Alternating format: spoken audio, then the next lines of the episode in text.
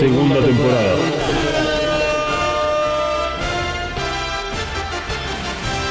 The Reveal Series. Te vuelan en pedazos. Ya no aguanto esta pena. Tanto tiempo sin verte. Es como una condena.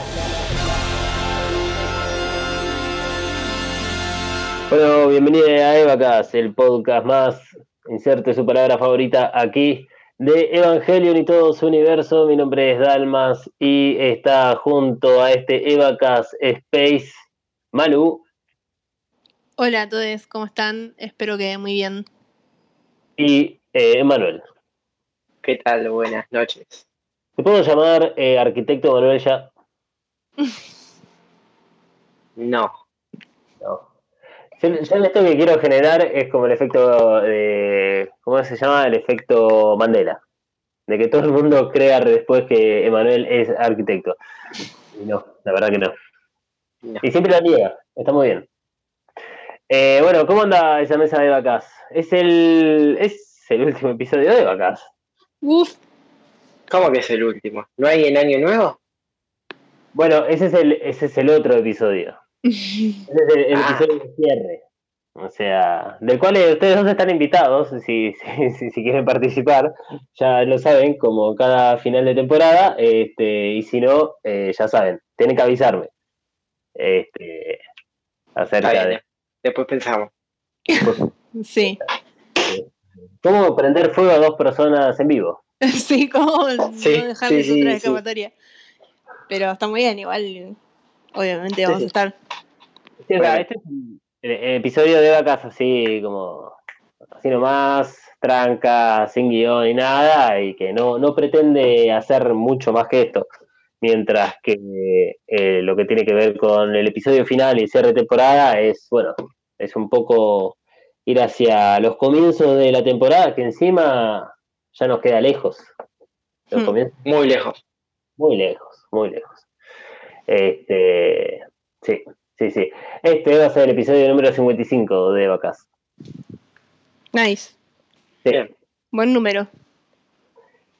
Eh, vos decís que para el próximo sería el 56, ¿a cuál le jugamos? En la quiniela. No sé cómo se juega la quiniela.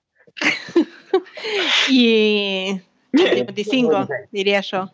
Yo voy por el 56. ¿Puede ser? Bueno, Manuel no respondió. Eh, no, la verdad es que no, No. tengo ni idea. Si vos no tenés idea, menos la tengo yo. Lo lindo de esto que estamos haciendo en este momento, de, de- de- hacerlo en vivo, es que se, se muestran todos los momentos que claramente son editados después en la pro- producción. Encima no lo podemos ver. Elegimos no vernos, no es que no lo podemos ver, elegimos no vernos, vamos a aclarar eso. Hacemos la, todas las videollamadas eh, sin las cámaras, así que este sí, es mucho más cómodo realmente. Hasta incluso creo que estoy más cómodo estando solo eh, alejado de Malu, eh, este, porque tenemos que estar en habitaciones separadas para que no haya eh, como acople. O sea, así es Bien. como estamos. Bueno, disculpen. Eh, hoy este, vamos a hacer la segunda emisión de el Evacas a la carta. En realidad es la cuarta emisión, porque al comienzo del año estuvo eh, el Evacas a la carta 1 y 2, y después eh, tuvimos la semana pasada el Evacas a la carta número 3, pero es la segunda emisión que hacemos a través de Twitter Space. Eh, nuevamente, si sos un caído del Catre en Evacas, eh, estuvimos- elegimos hacerlo a través de Twitter Space porque eh, nos gustaba la idea de darle un poco más de atención a la gente que nos sigue en Twitter, ya que veníamos haciendo mucho más contenido por eh, Instagram.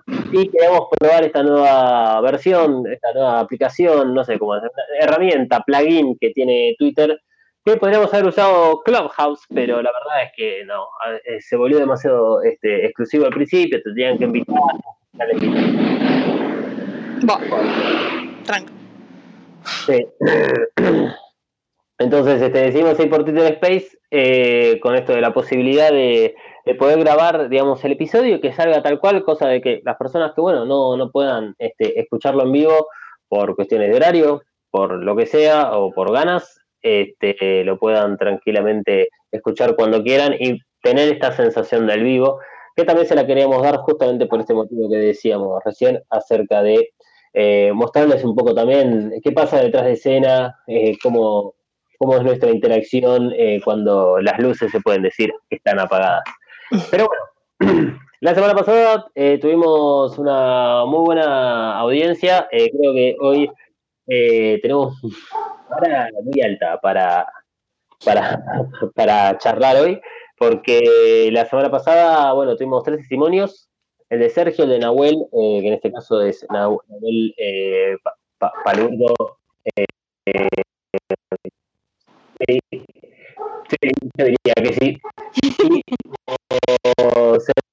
Este, ah, también el de Joaquín, eran cuatro testimonios. El de Joaquín este, que, bueno, nos sorprendió a todos con, con la primera opinión positiva respecto a la película. Pero bien, o sea. sí. Hermoso. Y de hecho, eh, estuvimos hablando un poco más y bueno, queremos el podcast hoy, Joaquín, si nos estás escuchando. Sí, no lo pasaste. Te podemos avisar por Twitter, pero va. La semana del CM de, de Vacas estuvo complicada. Este, ah, mirá, se conectó Lucrecia. Bienvenida Lucrecia, no llegaste tan tarde, seguimos hablando de boludeces antes de arrancar con el Eva Casa la carta.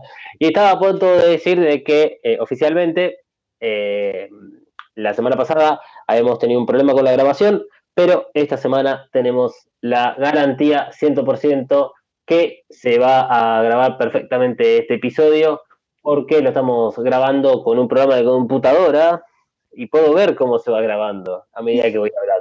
Así que estamos muy contentos con esa break porque entonces este viernes, como amerita a las 16 horas, no, 18 horas, a las 18 horas sale Evacas. Bienvenido Nahuel, ahí está, parece que lo, lo, llamé, lo, lo, y vino.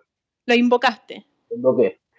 Este, bueno, qué, bueno verlos, gente eh, acá conectada. Sí, muy lindo. Bienvenidos. Bueno, eh, hay, hay tres personas conectadas. Sí. Nahuel ya habló.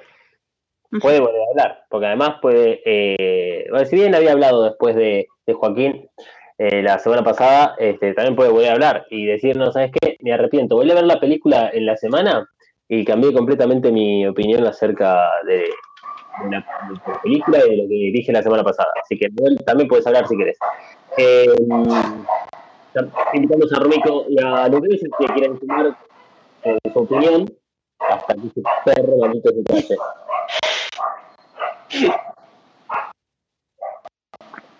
Fue terrible el perro. Eh, sí. Me imagino a Nahuel diciendo, sí, ahora soy adorador de Hideaki Anno y nuestro gran líder, con amor niñita. y la re chiquita. la re chiquita. eh, bueno, hoy estuvo la conversación en el grupo de Bacasters eh, acerca de una red chiquita a 3.500 pesos en Mercado Libre, oh. o 25.000 hubo mucha investigación de parte de Romico, aquí presente, eh, acerca de, de, lo que sale la red chiquita, tipo peluche. Eh, ah. Yo me estaba asustando. No, no. No, un muñequito, sino además el que es tipo peluche. ah, ok. El, que se hizo bastante popular justamente, no, no tanto el, el, lo que es el muñeco clásico de, no sé, las Evas o, o, los pilotos. Este, Mataría por tener la, eh, la del arbolito esta. Compartido Romico. Pues voy a entrar al, al grupo. Estoy. Ah, ¿no entras en todo el día? No, no, muy ocupada. Mucho, muchas uñas hoy. Es cierto, es cierto, sí, sí. Estamos. Bueno, no sé si. eh, Si no quieren hablar de Evangelion, está todo bien, podemos hablar de qué mal nos está tratando el fin de año. Este. Y esta situación de ya no damos más. Bueno, Romiko se fue eh, amenazada por. Nahuel también. ¿Me voy también? Eh, bueno, Lucrecia, eh, es tu momento de brillar, porque este, estás sola. Ahí va, Rónico. Eh, sí, súmense a hablar. Ah, uh, los mosquitos están en una.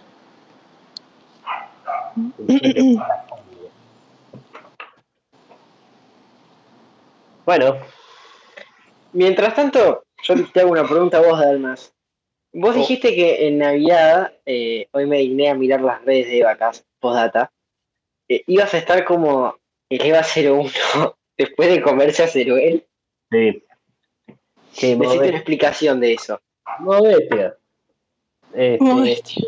O sea, es tanto positivo como negativo. O sea, es, es en algún sentido Misato con la cerveza, digamos, éxtasis total, porque hay como una gran cantidad de energía concentrada, pero todo se puede ir a la mierda muy rápido. Es una escena familiar, vos no te olvides de esto. No, pero vos me estás queriendo decir que te voy a ver caminando en cuatro patas arriba de la mesa porque yo pago por eso. ¿Por qué no? Ok. Acá he hecho cosas más avergonzantes y por gratis o menos. No estoy diciendo que sea vergonzante, pero divertido es, nada más. Sí, bueno, en general eso para la gente que lo ve de afuera. Vez no tanto para el que lo hace. Claramente. Y obviamente, a menos que esté muy fuera de sus cabales. Pero se arrepiente al día siguiente. Sí.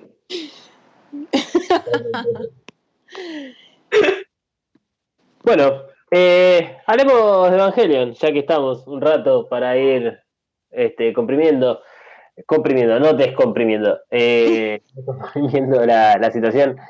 Este, ¿Qué podemos hablar de Evangelion? ¿Quedó algo pendiente? ¿Qué cosas quedaron pendientes de esa temporada? Digamos, porque por una cuestión simplemente de energías, tenemos que llegar a, a este punto de decir, ok, nos tenemos que tomar unos meses de vacaciones. Eh, y qué mejor momento hacerlo a fin de año para comenzar el 2022 sin la responsabilidad de continuar con el vacaciones. Entonces, eh, ¿qué, qué, qué, qué nos quedó pendiente? ¿Qué creen? O sea, también este invito, bueno, nuevamente a Romico, si quiere este, decirnos qué nos quedó pendiente de, esta temporada con respecto a, E- a Evangelion. O sea, eh, es cierto algo. Esta fue una temporada muy concentrada en lo que fue el reveal. Em, no sé, la verdad creo que y, y stalkear a, la esposa de Hideaki y eh, averiguar cosas sobre ella es lo único que faltaría. Podría ser. O- otro podría ser un capítulo de tres horas. Sí. Alguien levantó la mano, perdón. Sí, Romico levantó la mano, eso quiere decir de que va a querer hablar. Bueno, bienvenida cuando quiera. Sí, cuando quiera. Ah, no, perdón. Está diciendo que no se. Listo, está todo bien. Ah, no quería hablar. Bueno. Entonces sigo. Nos quedaría hacer un capítulo, pero sería muy largo, que es enumerar todos los cabos sueltos que se han dejado en estas cuatro películas. Todos. Todo lo que no cerraron. Eh, por un millón de pesos, ¿puedes enumerar 10 cabos sueltos en menos de 30 segundos? Uy, para que tengo que pensar. ¡Ah! Puedo intentarlo. 5 segundos. Eh, ¿Qué son los jeroglíficos? ¿Qué quilombo pasó con EVA 04? Eh, bueno, podríamos hablar de la, la creación de, de Vile, eh, si tiene algo que ver el acuario, qué pasó en esos 15 años, ahí podríamos tener cabos sueltos para tirar para el techo, ese es el tema. Eh, podríamos pensar en. Me Bueno, parece que o sea, los 15 años entre EVA 2.22 y 3.0 ya estamos. Por eso tenemos para tres temporadas. sí, bueno, pero hay que ponerse a pensar bien los. Bueno, ¿qué hicieron Ikari? ¿Qué pasó con Asuka? ¿Qué pasó con Eva 08? ¿De dónde sale Mari? Pero es como ir a lo fácil, estaba pensando en otros. Eh, bueno, ¿de dónde sale Pempen? Para mí siempre es un gran cabo suelto. ¿Y qué pasó con él? Pero Eh, estaba ahí con, con esa familia de pingüinos, ¿no? ¿No, no, sé si es Pempen. ¿no querés creer que es, es uno de esos pingüinos y que además no tiene la mochila porque ya está en un hábitat que no necesita hacer esa mochila para este eso, porque es un pingüino de agua cálida, pero estaba viviendo dentro de un freezer, o sea, era una cosa media extraña. Este, Eh, creí que esa mochila era como parte de su funcionamiento. Para mí era el lugar donde guardaba birra. Reserva personal. La birra del diario. Este, me gusta, me gusta. Todos los cabos sueltos, me gusta. Eh, obviamente, sí, Moyoko Ano, eso e- es, algo igual que debo confesar que está anotado. Eh, en, en realidad, me da más la, la- la impresión que sería más, ponele, This Summer, Moyoko Nano. Ok, eh, an Hideaki, porque el ano, la verdad, te mata cualquier eslogan. Sí, la verdad. an- an Hideaki eh, y, y temporada de con todos sus perfiles más artísticos por Evangelion, pero obviamente con Evangelion siendo el protagonista. Porque no, no sé si alguna vez lo, lo hemos dicho eh, concretamente, pero Moyoko forma parte de Estudio Cara. Este, no solo la ayudó a crear Estudio Cara, sino que forma parte, de, no sé si de la gerencia o medio de los directivos. Está, está metida en, en, este, en Estudio Cara. Y no sé si además figura acreditada en, en, este- en- en la última película. Es más, ya estoy buscando. Pero sí, o sea, creo que es una cuenta pendiente. Esto lo hemos hablado un poco la semana pasada respecto a, mm, eh, digamos, cuando Sergio preguntó, consultó, digamos, si, si creíamos que Hideaki Anno era o no un buen director. Y, y ahí, bueno, obviamente salió un poco el hecho de que la, la vida de Hideaki Anno, que va con respecto a, a, a Evangelion, claramente, bueno, sería también agradable de, de conocer. ¿Encontraste algo? Porque creo que estás escribiendo vos también. Sí, yo estoy buscando si tiene un rol así muy definido dentro de cara. De algún lado recuerdo que lo decía. Hay un. Hay un este. mm, Hay una parte de la página de Estudio Cara que te cuenta la historia del estudio. Creo que. estoy leyendo eso. Ah, ok. Sí, Eh, año 2006. No, no lo veo por acá.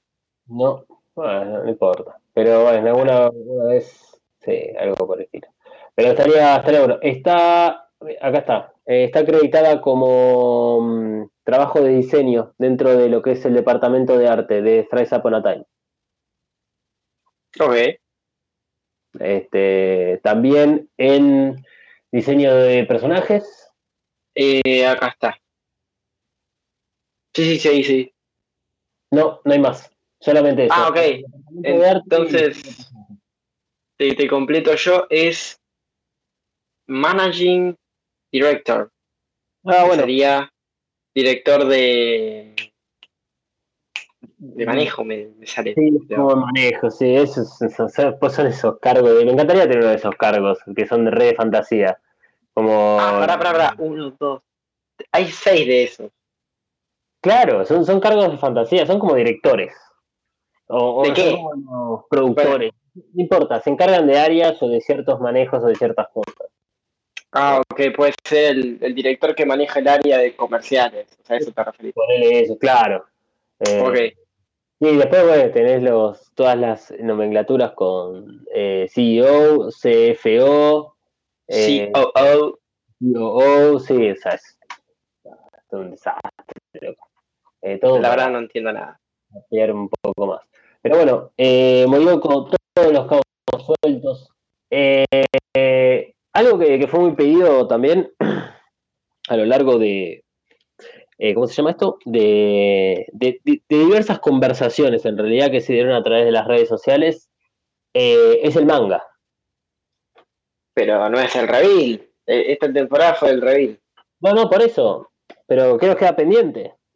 Eh, y, y hay, hay otra cosa, el, el, el manga forma parte ahora del, del review. Mm, no sé. Para mí que no. Sí, está Marí, ya está, queda clarísimo, porque la Marí que... Pero- la Marí de- ¿Ahí? Aparece un personaje, pero eh, en el La manga Marí- para... Vamos a hacer una aclaración.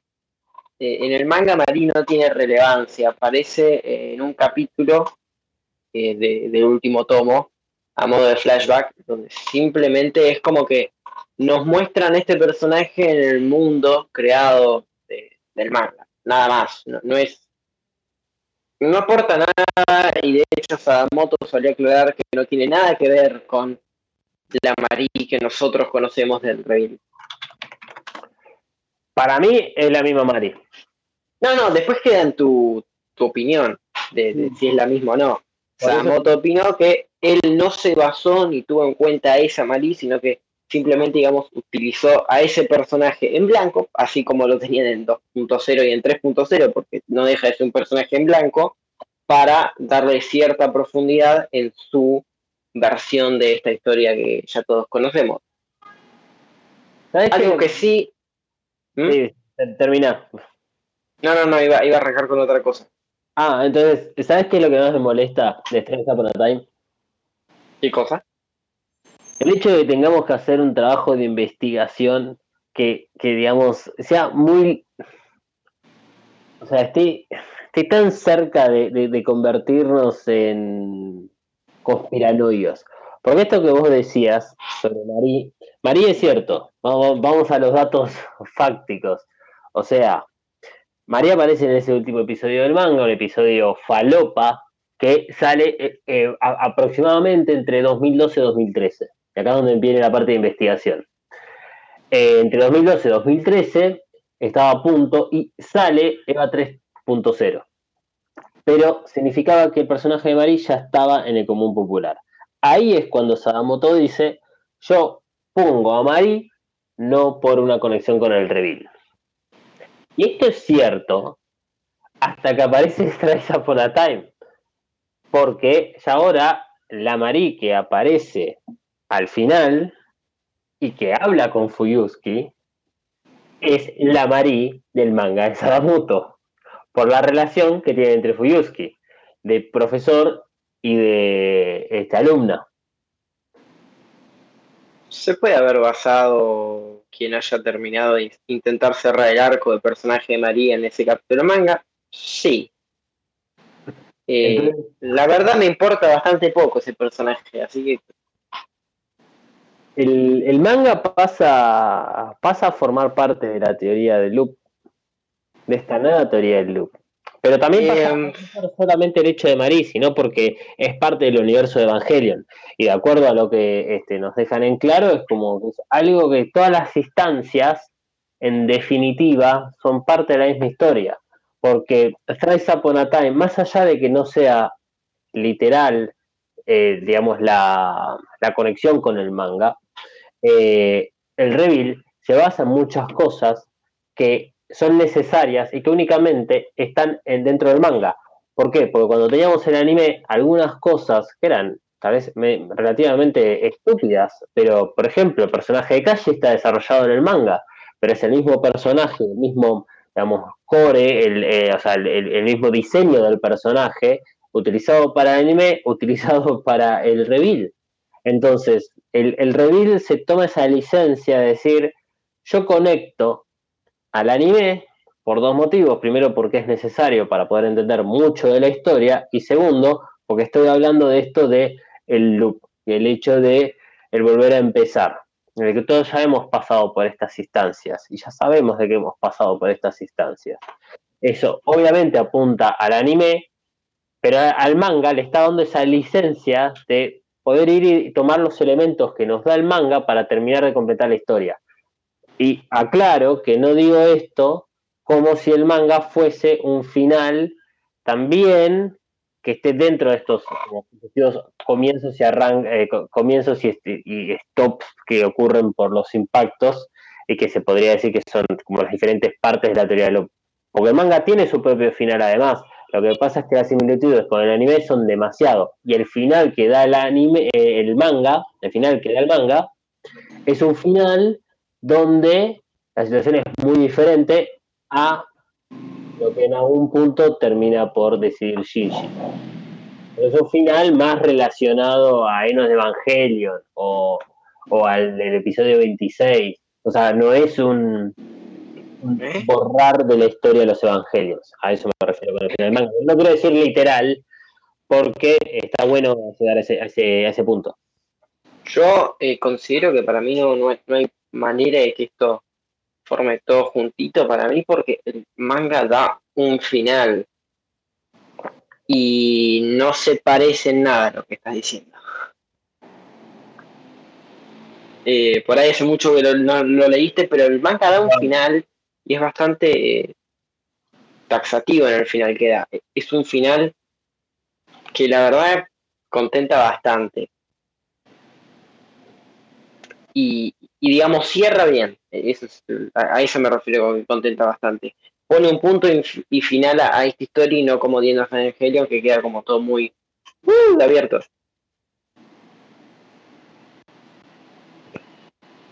Pero, pero por eso, por eso no mencionaba en el manga la parte del final cuando hacía la, referencia a incluirlo dentro de lo que es el reveal. Porque eh, eh, también a, este, a esta altura el hecho de que el reveal necesite cosas del manga o anime para poder explicar su propia historia, porque si no realmente no entendemos muchísimo de los personajes, eh, termina generando una especie de Biblia de Evangelion.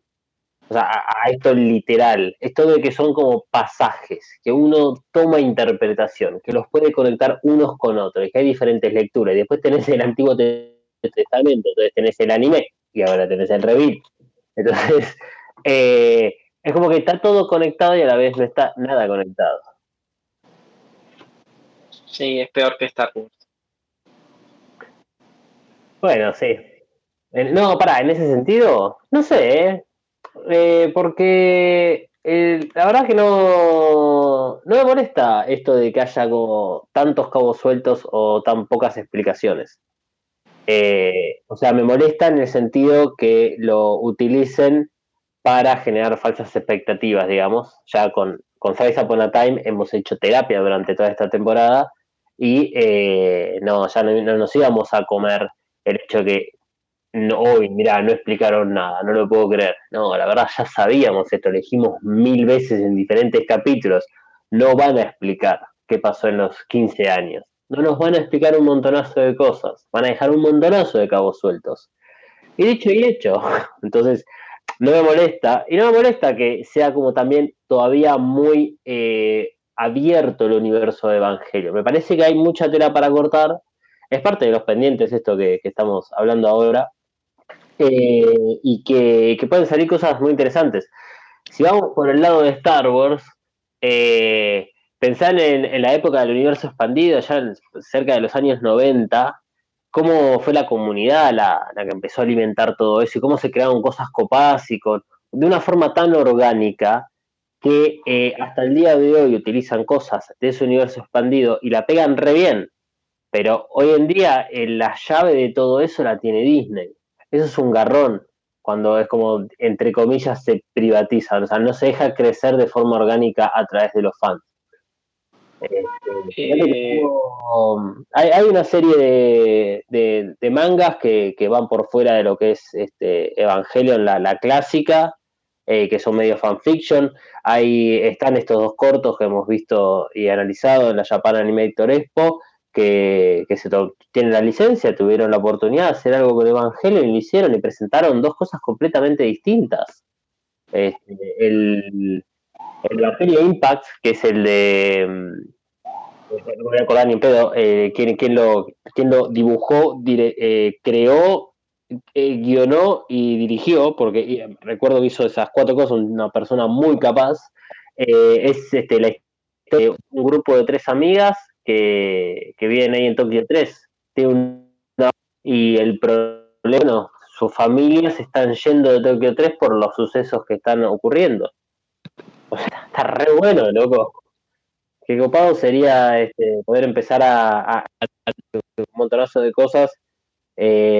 Pues, la- la- sí, o Ikari, o Shinji. Bueno, claro. Yo igual decía yo lo veo como algo, como algo positivo el, el universo evangelio, o sea, este quilombo que parece que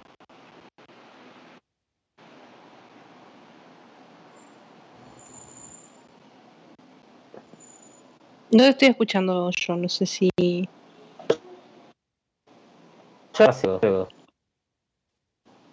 em, Eh, creo que no escuchó a nadie. Ok, parece que mi teléfono Ahí va. recupera. Ahora te escucho bien. ok. Escuché lo que, lo que yo me refería a es en el sentido de que uno tiene que constantemente la película mirar por fuera y eso es lo que yo le para mí es peor que Star Wars porque ah vos tenés que interpretar mirar sea en Star Wars se está quedando no sé la novela la de la película. O sea, está mucho más claro frente que eh, en este película. Es como bueno verso, ¿qué te sirve a vos? y es como Bueno. eso es lo que para mí es peor que Star Wars Eh, está, está. Sí, es, en ese sentido, ¿verdad? Bueno, pero para eso está Eva acá. Escuchame. y es un poco elige tu propia aventura también. Sí. Sí, sí, hay mucha gente que, que no. O sea, mucha gente ha manifestado que no va a haber el reveal después de esto. Hay otra cantidad de personas que, que saben o que conocen un poco sobre el manga y no les interesa para nada. Eh, hay, otros que directamente se quedan con el anime y dicen, no, no quiero seguir viendo. la-". O sea, ¿para qué? ¿Para que me cuente lo mismo? No me interesa. Eh, o para que me cuenten algo distinto, pero medio lo mismo, por más que tenga un distinto final, la verdad no, no estoy en esa hora. Es, tengamos en cuenta que Evangelion es un es una galleta muy seca, es un escon que estuvo tres semanas a la intemperie. Uf. Eh, es dura de pasar Evangelion. Este, el anime pero más que mate No, ni con mate, con nada. Un escon seco no lo pasás con nada. sí Se que te queda no. pegado en la garganta. No. Consejo de la gente amiga de vacas, no compren escones. No. Si van a un lugar, van a llevar masitas, no No, compren con- No. A menos que sean los de queso. Los de queso están muy bien. No, no coincido. están buenos porque es como la textura del scone pero con gusto a chipa a mí me gusta Claro. yo lo banco. Pasan y hagan su propio podcast de escones ustedes dos. Perfecto. Continuando con las cosas que nos hemos olvidado de hablar, y esto creo que es un episodio que tenemos pendiente desde la primera temporada de Vacas, es hablar sobre la música, específicamente de la música, eh, y debe estar anotado de que tendríamos que haberlo hecho. Sí, sí, sí, sí, sí, sí, sí. Eso es muy necesario. Eh, lo bueno es que siempre pongo la misma excusa, lo cual es cierto, que es que eh, estaría bueno que, alguien que sepa de música pueda ayudar, eh, porque en ese sentido, o sea, por hablar de la música se puede hablar, la vamos a pasar bárbaro, vamos a llorar, vamos a reír, escuchando la música y tal vez va a ser todo muy poco profundo, o sea, muy, muy light en el sentido del análisis. O sea, por darte un ejemplo, la, lo que es la, la música en el reveal. Eh, Marco la del reveal porque es un poco más notoria, es la misma en, en el anime, pero eh, en el reveal eh, está, está arreglada de manera distinta. La música en la cual llega Asuka este, con la EVA 02, en EVA 2.0. Ese tema, que dicho sea de paso, es la intro, es, el tema de apertura de, Eva Cast. eh, ese tema es, es como muy fácil de analizar eh, eh, a nivel musical. O sea, ¿qué representa? O sea, eh, yo la primera vez que la escuché, o que la escuché ya con, otra cabeza, digamos, esa, esa canción, digo, uh, loco, esto me me hace acordar a tipo Superman. No se parece en nada, pero no tiene que ver el hecho de las notas o de este si se parece la melo- melodía o no, sino que es lo que provoca. Son, son temas arreglados para representar gente heroica, cosas que, que van a, a- dejar su huella de una forma como muy clara con el poder que llegan.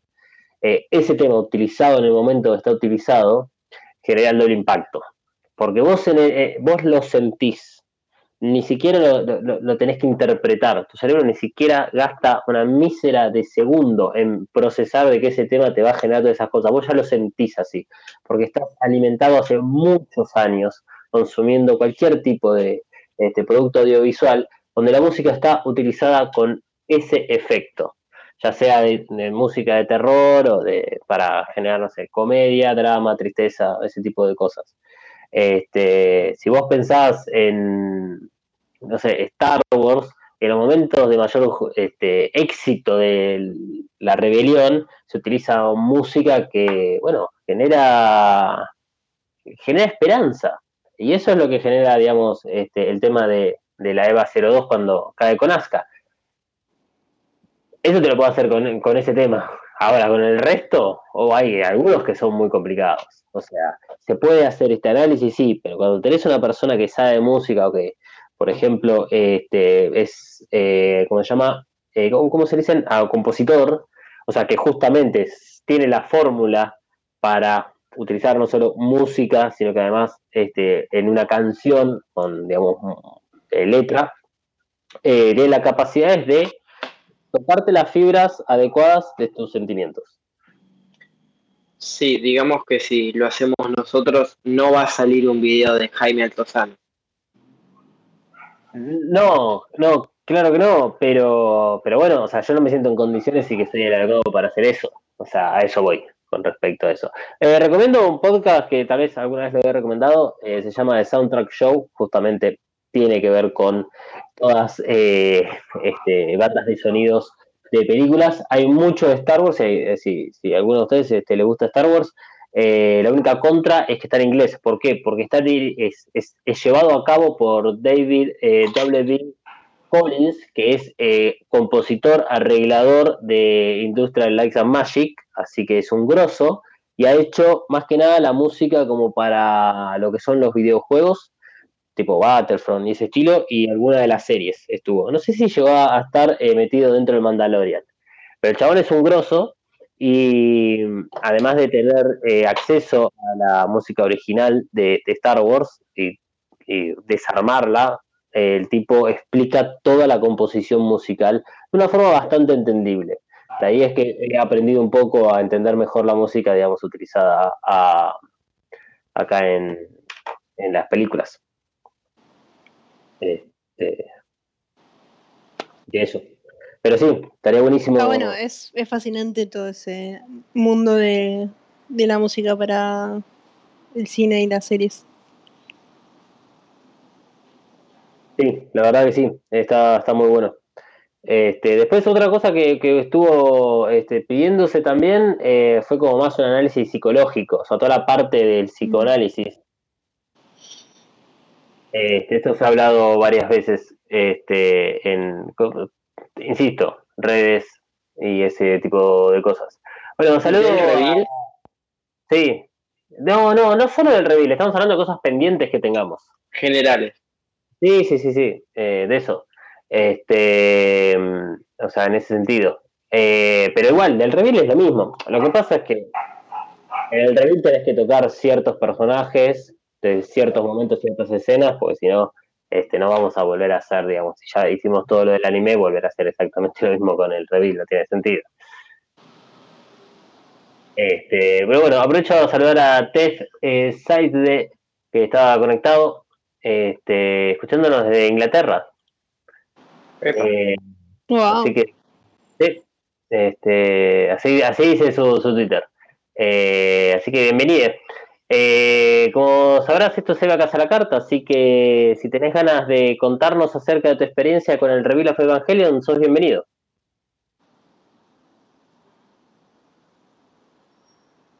Te damos el tiempo que sea necesario, o sea, esto es, la pausa tiene que ver justamente con eso, como para saber si vas a creer o no, como eh, Twitter Space decía que tenía chat y no tiene chat. Entonces, eh, nos cagó eso cuando lo pensamos la primera vez. Mm. Debe estar habilitado para algunas regiones o para, este, no sé, eh, algunos teléfonos celulares, qué sé yo, no creo, porque acá tenemos todos diversos y la verdad es que a ninguno le aparece el chat, así que para, mí estarían por algunas regiones. Pero bueno, si tenés ganas de dar tu opinión acerca del reveal, sos totalmente bienvenido, interrumpirnos cuando sea necesario, o mismo puedes poner un emoji, eh, vamos a poner un emoji como para mostrar que, es tipo, ahí y te damos la, palabra. En este momento este, estamos hablando acerca de qué cosas nos quedaron pendientes para hablar en esta temporada, sea del reveal o sea de, el, por ejemplo, todo el universo de Evangelion. Ya hemos pasado por los cabos sueltos que nos dejó el reveal, por supuesto, sobre este, la relación Moyoko y Hideaki Anno, no solo la relación como pareja a nivel reality, sino además como este, creadores de contenido y artistas que son. Y este, estamos hablando de la música y del psicoanálisis. así, vamos robando temporadas. Algo de lo que nunca hablamos es del aspecto estético. O sea, cómo, cómo encara eh, este mundo post-apocalíptico eh, desde un punto de vista estético. O sea, cómo se visten los personajes, la estética. Hemos hablado por ahí a veces de los uniformes de Nerv, no sé si hemos hablado de, algún otro tipo de, estética, de cómo se dice Shinji, sus amigos, esas cosas. Es verdad. Eh, es verdad. O sea, cómo son los edificios, todo, todo eso de que por ahí, si uno lo compara con Star Wars, no es la ciudad del futuro que uno pensaría que es, es una ciudad que simplemente sube y baja, que tiene mucho mérito, pero... Sí, pero, pero bueno, te entiendo, te entiendo. Eh, lo que más se destaca de Star Wars con respecto a esto de la estética, y se hace foco en este caso en lo que son la, trilogía original, es lo desgastado que se ve todo.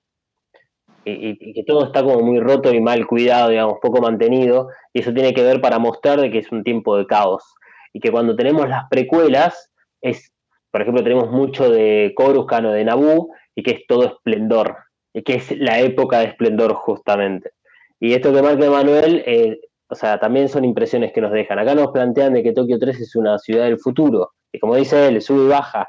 El reveal lleva eso un poco más al extremo. Y eso lo hemos aplaudido muchísimo, acerca del upgrade este, tecnológico que recibió la ciudad. Este, pero hay todo, es increíble que en, lo que es Evangelion eh, está todo súper planeado. Eh, porque si le ponen al mínimo detalle los, todo lo que son conexiones o, o movimiento de estas cuestiones tecnológicas. Hay un plano de mm, al comienzo de la 333 cuando están en la operación US que Asuka está con la EVA 02 eh, metida en esa cápsula que, que, después se va rompiendo y tiene los dos cohetes y los tiene que desacoplar los dos cohetes. La animación de ese momento habla perfectamente de de Ikuto Yamashita de que sabe exactamente lo que está haciendo respecto a un diseño de este, en, este caso, un diseño de una máquina y de un movimiento y de cómo sería realmente eso en la vida real, cómo se desacoplaría dos cohetes de, no sé, el, digamos, el, centro, esta nave principal que vendría a representar Asuka. Lo que siento que tienen en común eh, la mayoría de las cosas que dijeron que quedaron pendientes es que eh, invita mucho a, invitar, valga la redundancia, a especialistas en, todos estos temas. como dijeron, de, bueno, de la, de la música y esto, y me parece que sería bastante interesante como eh, tener invitados que expliquen su visión desde sus cor- correspondientes campos. Qué formal Sí. me salió todo. Claro, es verdad. Bueno, hemos hecho, sí, hemos hecho nuestras eh, entrevistas con especialistas. Parece un episodio de referido.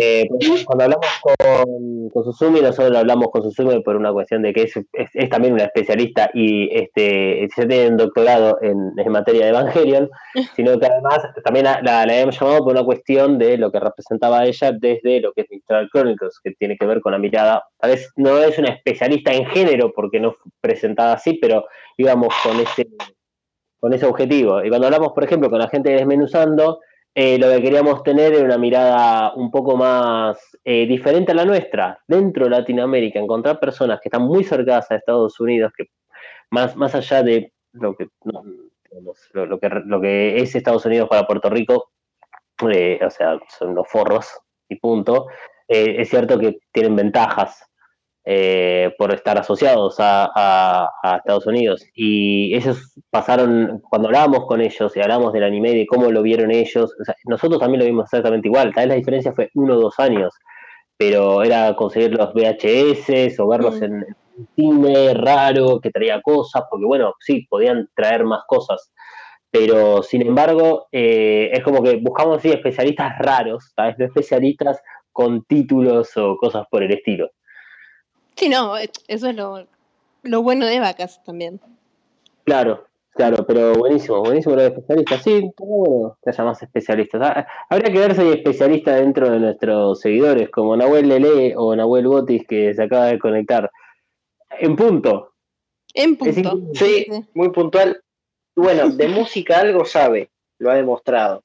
Eso es cierto. No, no hace falta que pidas permiso, vos conectate cuando puedas, Nahuel. Este, eh, pero eh, estaría, estaría, está bueno. Eh, estamos hablando de qué cosas quedaron pendientes para esta temporada y para, digamos, lo que pueda llegar a venir en adelante, no necesariamente del reveal, y estamos hablando sobre la música de Evangelia. Y hablando de tal vez la necesidad de tener especialistas que puedan profundizar mucho más que nosotros eh, respecto a estos temas. ¿Cómo están? ¿Todo de vacas? ¿Cómo andan? Ah, güey. ¿Qué tal? Bien. Ahora sí estamos mejor. Bien, perdón. Uno remando hace 45 minutos. Uy, sí. Perdón, estoy fresquito. Yo vengo, a diferencia de, de Evangelion, vengo de, de, mi sesión de terapia. Así Oh, que uf, vengo analizado. Estoy así a full encendidísimo. Eh, los escuchaba entrecortado, entonces no, no sé, escuché algo de que sabe de música, que me parece un montón lo que dijeron, pero Por lo menos tenés, sabes manejar un instrumento musical, eso ya te hace superior a cualquiera de nosotros. Sí, sí, sí, yo ya con... eh, más que Emma, no sé, obviamente que, que, que, que es un gran cantante, que tuvo una banda excelente de cumbia en los 90, pero me defiendo. Me defiendo, me defiendo con, como puedo.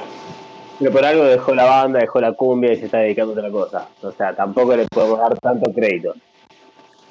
Sí, ya está medio como en retirada. Dice, yo me voy a dedicar a un nicho más chiquito, me voy a dedicar a Evangelion, me voy a quedar en esa. Bueno, bienvenido. Vos- Bueno. Vos, fuiste uno de los que habló Sí. más eh, en, en es este, las redes sociales, en el grupo, este, en diferentes etapas. Esto, esto es curioso porque tal vez cuando fue más cercano a la salida de la película, después eh, a medida que iban saliendo los episodios, este, incluso la semana pasada este, hablamos bastante sobre eh, lo que decía Sergio acerca de eh, Anno, eso es muy bonito. O sea, eh, realmente queremos escuchar tu opinión y que quede grabada para la eternidad. Oh, bueno, ok. Eh, vengo pensando mucho porque encima lo terminé hoy a la mañana, el episodio de Leva hasta la carta, el último, y estuve pensando bastante en, en lo que dijeron los, los compañeros. Eh, siento que estoy en una básica, ¿no? Los compañeros. Eh, en tanto Nahue como Sergio y eh. Joaquín es el de México. Sí, Joaquín. Sí, Joaquín, Joaquín. Me quedé pensando en eso, ¿no? Eh, por más que tengo opiniones bastante diferentes. Eh, ¿Qué me pareció el Rewill? ¿Qué me pareció el Rewill o la última película? Y eh, Vamos a para justo. Mira, bueno, eh, igual es más o menos parecido, pero no es lo mismo. El Rewill en general, la, como toda esta obra de cuatro películas, no me gustó. Me parece, no me gustó en el sentido que me parece muy dispareja, pero en especial la última no me gusta porque, me, porque bueno, porque siento de, más allá de que no me interpela y que a diferencia de la, de la carta anterior, no comparto con cuál es la visión del mensaje final eh, sobre lo que representa el, final ese del Rewill. Eh, me parece que es una película que está muy mal estructurada, por muchos sentidos. Eh, lo, que, lo que más me, me, me interesa pensar es como que se nota que es algo que está hecho a los ponchazos. Eh, te das cuenta de que uno dice, bueno, está mal guionado. ¿Por qué está mal eh, eh, construido el guion? ¿Porque tiene un segundo acto larguísimo? Bueno, puede ser.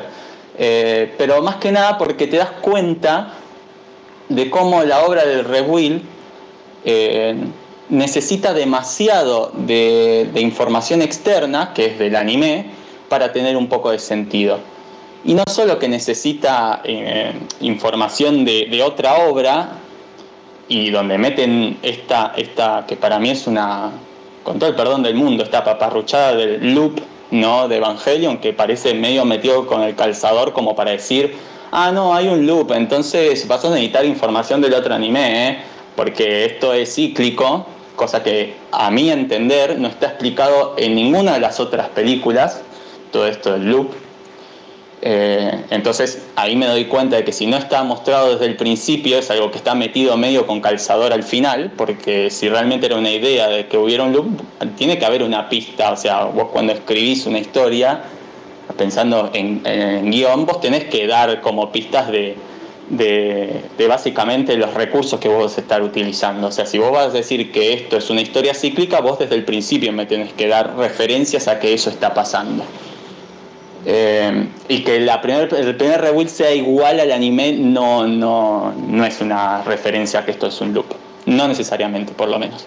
Y además porque en el final, eh, todo, en el, todo el tercer acto de, de, de Trials Upon a Time, a último momento los personajes se te ponen a explicar, eh, se ponen explicativos de todo lo que no tiene sentido y no cerraba, te lo explican con diálogos, diálogos completamente autorreferenciales, diálogos completamente, eso, explicativos, como, como si, bueno, eh, no tengo tiempo porque me pasé durante todo el segundo acto, me la pasé como, bueno, no sé, armando una situación de una villa, eh, como una historia paralela que, que entiendo que tendría que esa situación ser un punto de quiebre para el personaje principal, para llevarlo al final, que eh, a mi entender no lo logra, porque que a Rey le explote la cabeza me parece, no me parece argumento suficiente, porque no, no, porque no tiene mayor significante que nada, me explotó la cabeza,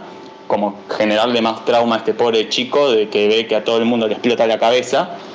Eh, me parece que todo lo contrario, profundiza como su angustia, pero bueno, por alguna razón que le explote la cabeza es como el desencadenante de él de querer ser un, un héroe salvador. Y entonces todo el final de Evangelion es una explicación larguísima de qué son, para qué sirven estas naves, cómo funcionan las transformaciones Super Saiyajin de los Eva, de cómo funciona la antimateria del antiuniverso del no sé qué, por qué hay siete lanzas, por, todo un montón de cuestiones técnicas que eh, como para darle algún tipo de sentido. Y se la ponen a explicar, es explicativo. Vos tenés la, la, la, toda la escena de, de Ritsuko eh, con Misato hablando, contando todo eso que no te contaron, que nunca te lo mostraron, te lo explican como si nosotros fuéramos idiotas, que esto ya ustedes lo hablaron. Y digo, está bien, a ver, eh, en general el anime es un género que es un poco así explicativo, porque en general el género shonen está eh, orientado para un público más juvenil. Entonces, bueno, no me voy a poner algo demasiado complejo y además es, un- es algo serializado. En general lo serializado tiene esa cuestión de ser mucho más explicativo que, que, una película que es más de, eh, de mostrar con imágenes, con planos, ¿no? Hay algo mucho más en el diálogo. Y porque además es- está enfocado para un público más, más joven. La serie original tiene un poco de esas cosas, pero que por algo la serie original era tan interesante, era que no, la- no era solamente dos personas hablando y explicando un poco cómo funciona este universo, sino que había algo interesante, los- la forma en que los planos esos estaban puestos, el dibujo, que eran expresivos con respecto a, esa, a esos monólogos que tenían los personajes en su momento. Acá es como, bueno, no sé, te pongo un plano y que empiecen a explicar. Expliquen, expliquen, expliquen, expliquen, porque tenemos que cerrar esto lo antes posible porque nos quedan 20 minutos de película. Y es como, ahí me doy cuenta de que, bueno, no estaba muy pensado todo el resto, porque si no, eh, de alguna manera decís, bueno, no tenés tiempo, hiciste películas bastante largas, esta película dura como dos horas, digo, tenés tiempo para mostrarme eh, o darme a entender cómo funciona este universo de Evangelion en lugar de explicarme cómo se, no sé, cómo plantar una sandía. Entonces yo me doy cuenta de que está mal escrito porque te trata al público medio como idiota. Y además, lo que a mí más me molesta de esta última película y del final, eh, eh, explícitamente, es que si fuera un troleo de Ano, yo lo aplaudo de pie, digo, claro. ¿Por qué? Porque si uno se acuerda, cuando Shinji hace la complementación en la serie original, hay una pequeña escena donde Shinji se despierta, Azuka lo viene a despertar, él vive con la mamá y la papá, el mamá y el, papá, eh, van a la escuela, se chocan con Rey, Misato es su profesora, y parece como una comedia juvenil de adolescentes de escuela. Y que en la complementación le dicen a Shinji, ¿vos querés que esto sea tu vida? Y Shinji le dice, no, no quiero que esto sea mi vida, no quiero que mi vida sea esta, como esta cosa tan eh, rosa de, ay, sí, tengo problemas. Yo, la verdad que yo quiero confrontar con la gente, quiero rozar, quiero eh, poder entender al otro, quiero, eh, no quiero escapar de esta vida de conflicto, quiero estar con el otro, no quiero escapar del conflicto. Eso es lo que Ano más o menos eh, le está diciendo al público. Es como, no podemos escapar de lo conflictivo. Vivimos con otras personas, es inevitable, tenemos que estar con el otro. Y a veces estar con el otro no va a generar eh, sufrimiento, pero tenemos herramientas para superarlo. Entonces, él decía, yo no quiero esto. Que de hecho fue como, me acuerdo de esa época, un fandom que era como que solamente querían una serie de Evangelion que se tratara de eso, de ese, ese sueño de Shinji, donde Shinji eh, está de novio con Azuka y Rey es una tercera en discordia y como toda una cosa juvenil, que es como de esa, ese anime berreta que tanto Ano critica. Tanto lo criticó para que el final de, del Rebuild sea eso, Shinji dice, ah, no, ¿sabes qué? Todo este mundo conflictivo en el que vivo con los Evangelion, ¿sabes qué voy a hacer? Lo voy a meter abajo del tapete. No quiero saber nada con esto. Voy a crear un mundo eh, donde todo esto que a mí me generaba conflicto no exista. No exista. Que además es un mundo ficticio de mentira, porque conflicto lo va a tener. Para mí es como un final eh, como recontra capitalista incluso, ¿no? Como esto de eh, Shinji termina en un andén yendo a comerse a McDonald's, básicamente. Es como, bueno, listo, eh, voy a tapar todos mis problemas y me voy a comprar como un auto nuevo y el auto nuevo es lo que me va a solucionar las cosas. Yo lo que, yo, eh, eh, me parece, yo entiendo que haya gente que le pueda gustar el Rebuild, que diga, ah, mirá, yo quería un final feliz de Shinji, qué sé yo, yo no voy a cuestionar como lo que le parecía a cada uno. eh, lo que le parece cada uno al final y lo que les hizo sentir y cómo los interpela, porque no, no, yo no puedo criticar lo que siente el otro o lo que ve el otro. Pero a mí me parece que por lo que yo leo de lo que muestra Rewill, eh, la historia, lo que a mí me está diciendo es, si vos tenés algo muy conflictivo, lo tenés que tapar y directamente tenés que crearte el mundo perfecto para vos donde vos no entres en conflicto.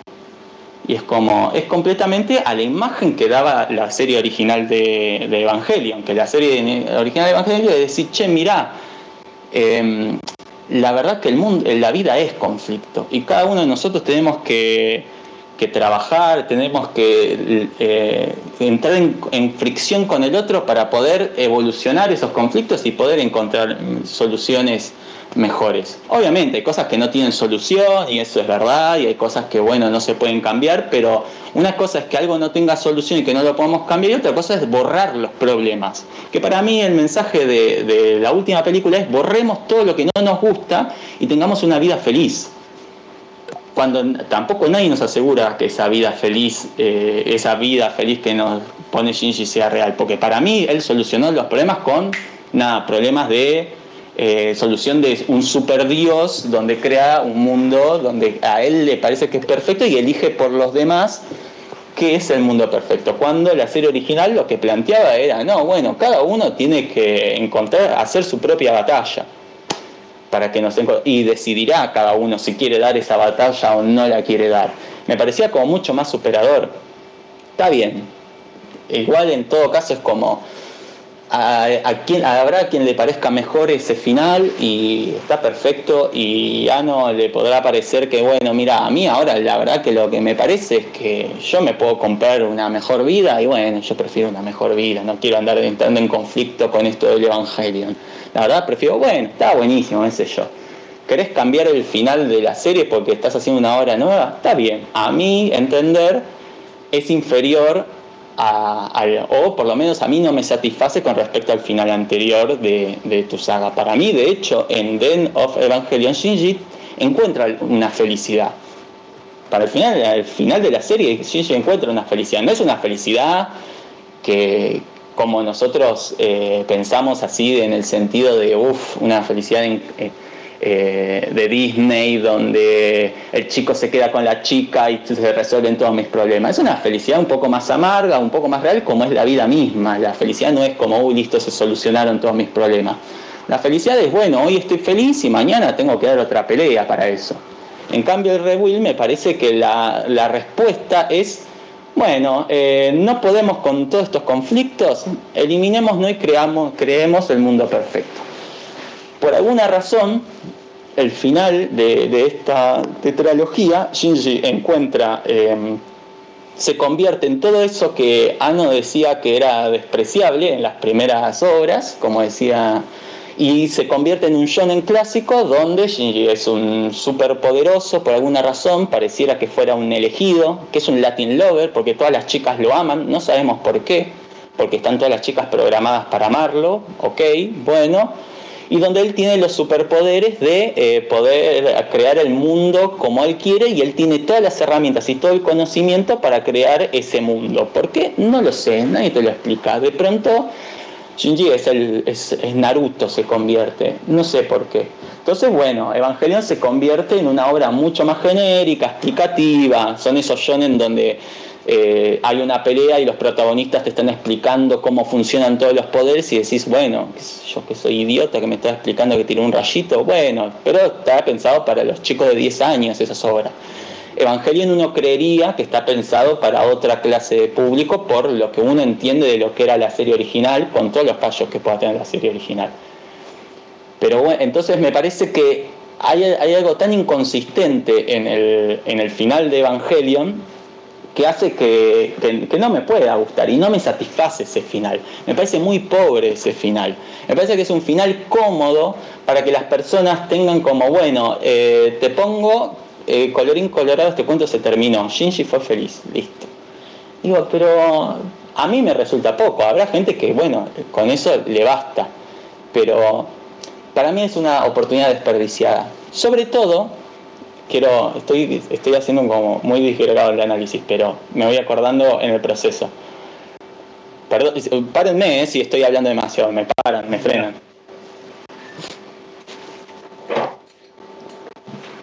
Tranca, tranca, dale, dale, ah. dale, dale, para adelante y sí, cuando quieras terminar, terminar y está, está todo anotado.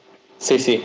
Hay, un momento para mí eh, en el final que me parece que es una gran oportunidad que está desperdiciada y que me lo quedé pensando después de ver este análisis que te había compartido, donde se analiza el rebuild desde la psicología, que es cuando el, que es algo que tiene el rebuild que no tiene la serie original, que es que Shinji tiene que sí o sí confrontarse con su papá. Que en la serie original eso no está, porque en la complementación Gendo no aparece. ¿Por qué? Porque para mí es mucho más justo el- la serie original, porque básicamente Gendo era un hijo de puta. Entonces, como Gendo era un hijo de puta, la verdad, es, bueno, mira, lo único que te queda a vos es un castigo, no hay una redención para que vos solamente por el capricho de que estabas enamorado de tu mujer quieras manipular a tus hijos, manipular a un montón de personas, que se muera quien se tenga que morir, jugar con las vidas humanas solamente porque, uy, no sé, estoy enamorado de mi mujer y la extraño. No me parece una justificación para que quieras destruir el universo. Entonces, bueno, mira, vos te es un castigo, no participás de esta complementación que me parece muy justo. Pero acá lo ponen a Shinji a confrontarse con el padre. Digo, ah, esto es interesante. Hay un confrontamiento con la figura paterna, el gran villano, ¿no? De alguna manera de la serie, como ese lugar. Y es interesante que, que Gendo le diga, no, Shinji, se pelean un rato y dice, esto no se va a resolver a las piñas, eso se resuelve hablando, tenemos que sentarnos a hablar. Me parece zarpado ese momento. Pero el problema es que después ese Rebuild se vuelve cobarde y su mensaje es, yo soy Gendo y te muestro imágenes de que yo era joven y era igual de retraído y era un pobre pibe que la pasaba mal y estaba solo y conocí a esta chica que fue la única que me hizo sentir feliz y la perdí. Entonces, y casi como si te lo muestran de una manera, casi como si fuera una justificación para que nosotros querramos de alguna manera empatizar, para que Shinji empatice con el padre y lo quiera como perdonar por todas las atrocidades que hizo, porque bueno, era un pibe que estaba triste y, y se le murió la mujer. Y es como, es casi, en el 2021 es casi como justificar un femicida, estamos locos, es un psicópata este tipo, ¿qué es este tipo de redención? No creo en que decir, bueno, es un tipo, no sé, me parece que es como muy, muy, muy cobarde la, respuesta que le dan, casi que son condescendientes con él. Me parece un mensaje como, yo pensé que iba a haber una confrontación y que iba a haber como algo mucho más, bueno, nada, pongamos las cartas sobre la mesa, ¿viste? Que en cambio eh, me parece que en, en la, en The End of Evangelio está mucho mejor planteado incluso ese tema, porque cuando medio que Yui le dice, y mirá, macho, fuiste muy malo, él medio que se da cuenta y dice, y sí, no tengo ningún perdón. Y esa es la redención de Gendo, decir, sí, la verdad, fui un hijo de puta, no me merezco en la complementación. Y en cambio acá, al confrontarlo a Shinji con el padre, van a la solución más cobarde, que es como este clásico de era malo, pero era malo por algo. Pobrecito. Y eso a mí me indignó un montón. Me indignó un montón. Y creo que son las cosas que más me indignaron de, de, esta película, más allá del fanservice, que bueno, podríamos estar horas hablando del fanservice, de, de qué es esta escena de la villa donde de pronto toda la gente es feliz. Pasa que sería redundar en lo que ya hablaron en, en el podcast, que para mí está muy bien, todo esto de por qué voy a crear una villa donde están todos felices y por qué quiero tratar de cambiar un mundo donde parece que están todos felices y la están pasando bien. No sé, está bien, bueno, esto no es de Walking Dead, entonces la gente en un apocalipsis lo resuelve de la mejor manera posible. Listo, ¿qué más queremos hacer? Toda la gente feliz, vive en un ambiente rural, son todos amigos, son todos amables. ¿Sirvió eso de algo para que Gigi quiera eh, crear un mundo más parecido a eso? Y evidentemente no, porque él prefiere un mundo donde haya un McDonald's y vaya a ir a comer un McDonald's a las 3 de la mañana. Ok, no sé entonces para qué fu- funcionó lo de la villa. Eh, entonces, eh, sí. No, nadie sabe. No, no, entonces como que me parece muy desperdiciado porque me parece que es, es hermoso el lugar, el paisaje, me parece que ani- está animado como la concha lora, el rebuild, la verdad que yo me pongo de pie porque la verdad la animación es increíble, lo- los diseños de un montón de cosas son preciosos, tiene hay algo en ese sentido que Ano que es un maestro, ¿viste? Y tiene un buen equipo y que puso toda la... Yo en eso no le puedo criticar nada. Ahora la historia es inconsistente. Y vuelvo a decir lo mismo, ¿por qué? Porque en esta última película vos te das cuenta de que no estuvo pensado a las otras películas para este final. Sí te puedo creer que Ano haya dicho, bueno, mira, voy a empezar Evangelion con que empiece igual, que en un momento se divida, que haya un casi tercer impacto, que pasen 14 años y después lo resuelvo. Bueno, ¿y qué hay en el medio? Ah, no sé. Porque de nuevo, el final de la serie, el final de la, del último rebuild, en el, en, el, en el final, en el último acto de la última película, recién ahí te explican todo lo que no te explicaron en tres películas. No te explican nada. Necesitas información de la serie para poder más o menos entenderlo. Y eso es un fallo. Porque más, sobre todo si decís, voy a hacer una nueva historia para un público nuevo y voy a hacer algo diferente, pero te tenés que aferrar al, al material original para que tenga sentido me parece que no estuvo planeado. Si vos en la primera película o en la segunda me hubieras dado a entender que los personajes son conscientes de que hay un loop, ah, bueno, yo sé para dónde va esto. Entonces digo, ah, yo necesito información del otro porque la serie tiene que ver con esto, pero no me lo dicen hasta el final. Entonces no está pensado esto.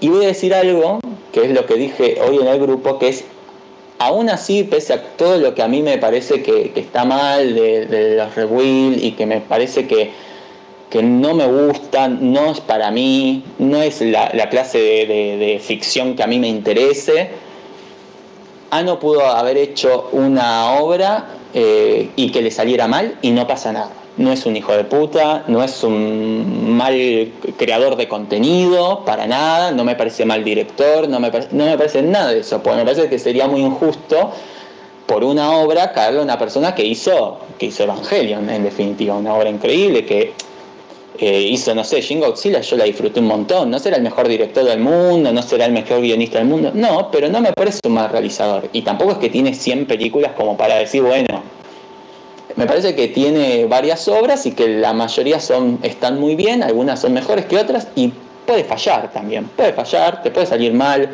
pueden haber muchas cosas en el medio que hacen que una obra sea mala, eh, puede, puede, haber diferencias creativas, para mí igual la culpa siempre va a ser de Ana porque él es el director en definitiva y el poder de decisión lo tiene él.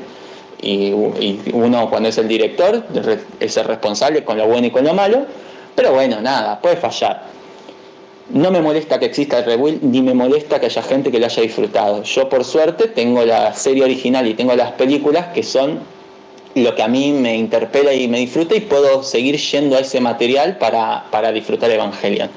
Los que no les copa tanto eso y les gusta más eh, los rebuild, por más que para mí me parece que son más infantiles y que están más eh, masticados, bueno, hay gente que le puede gustar más y que le podrá encontrar valor a eso, lo tiene. Me molestaría mucho que Ano niegue todo el otro Evangelion. Ahí sí haría una batalla enorme, una campaña contra, contra Rebuild. Pero mientras tanto, la verdad que cada uno disfrute lo que quiere disfrutar.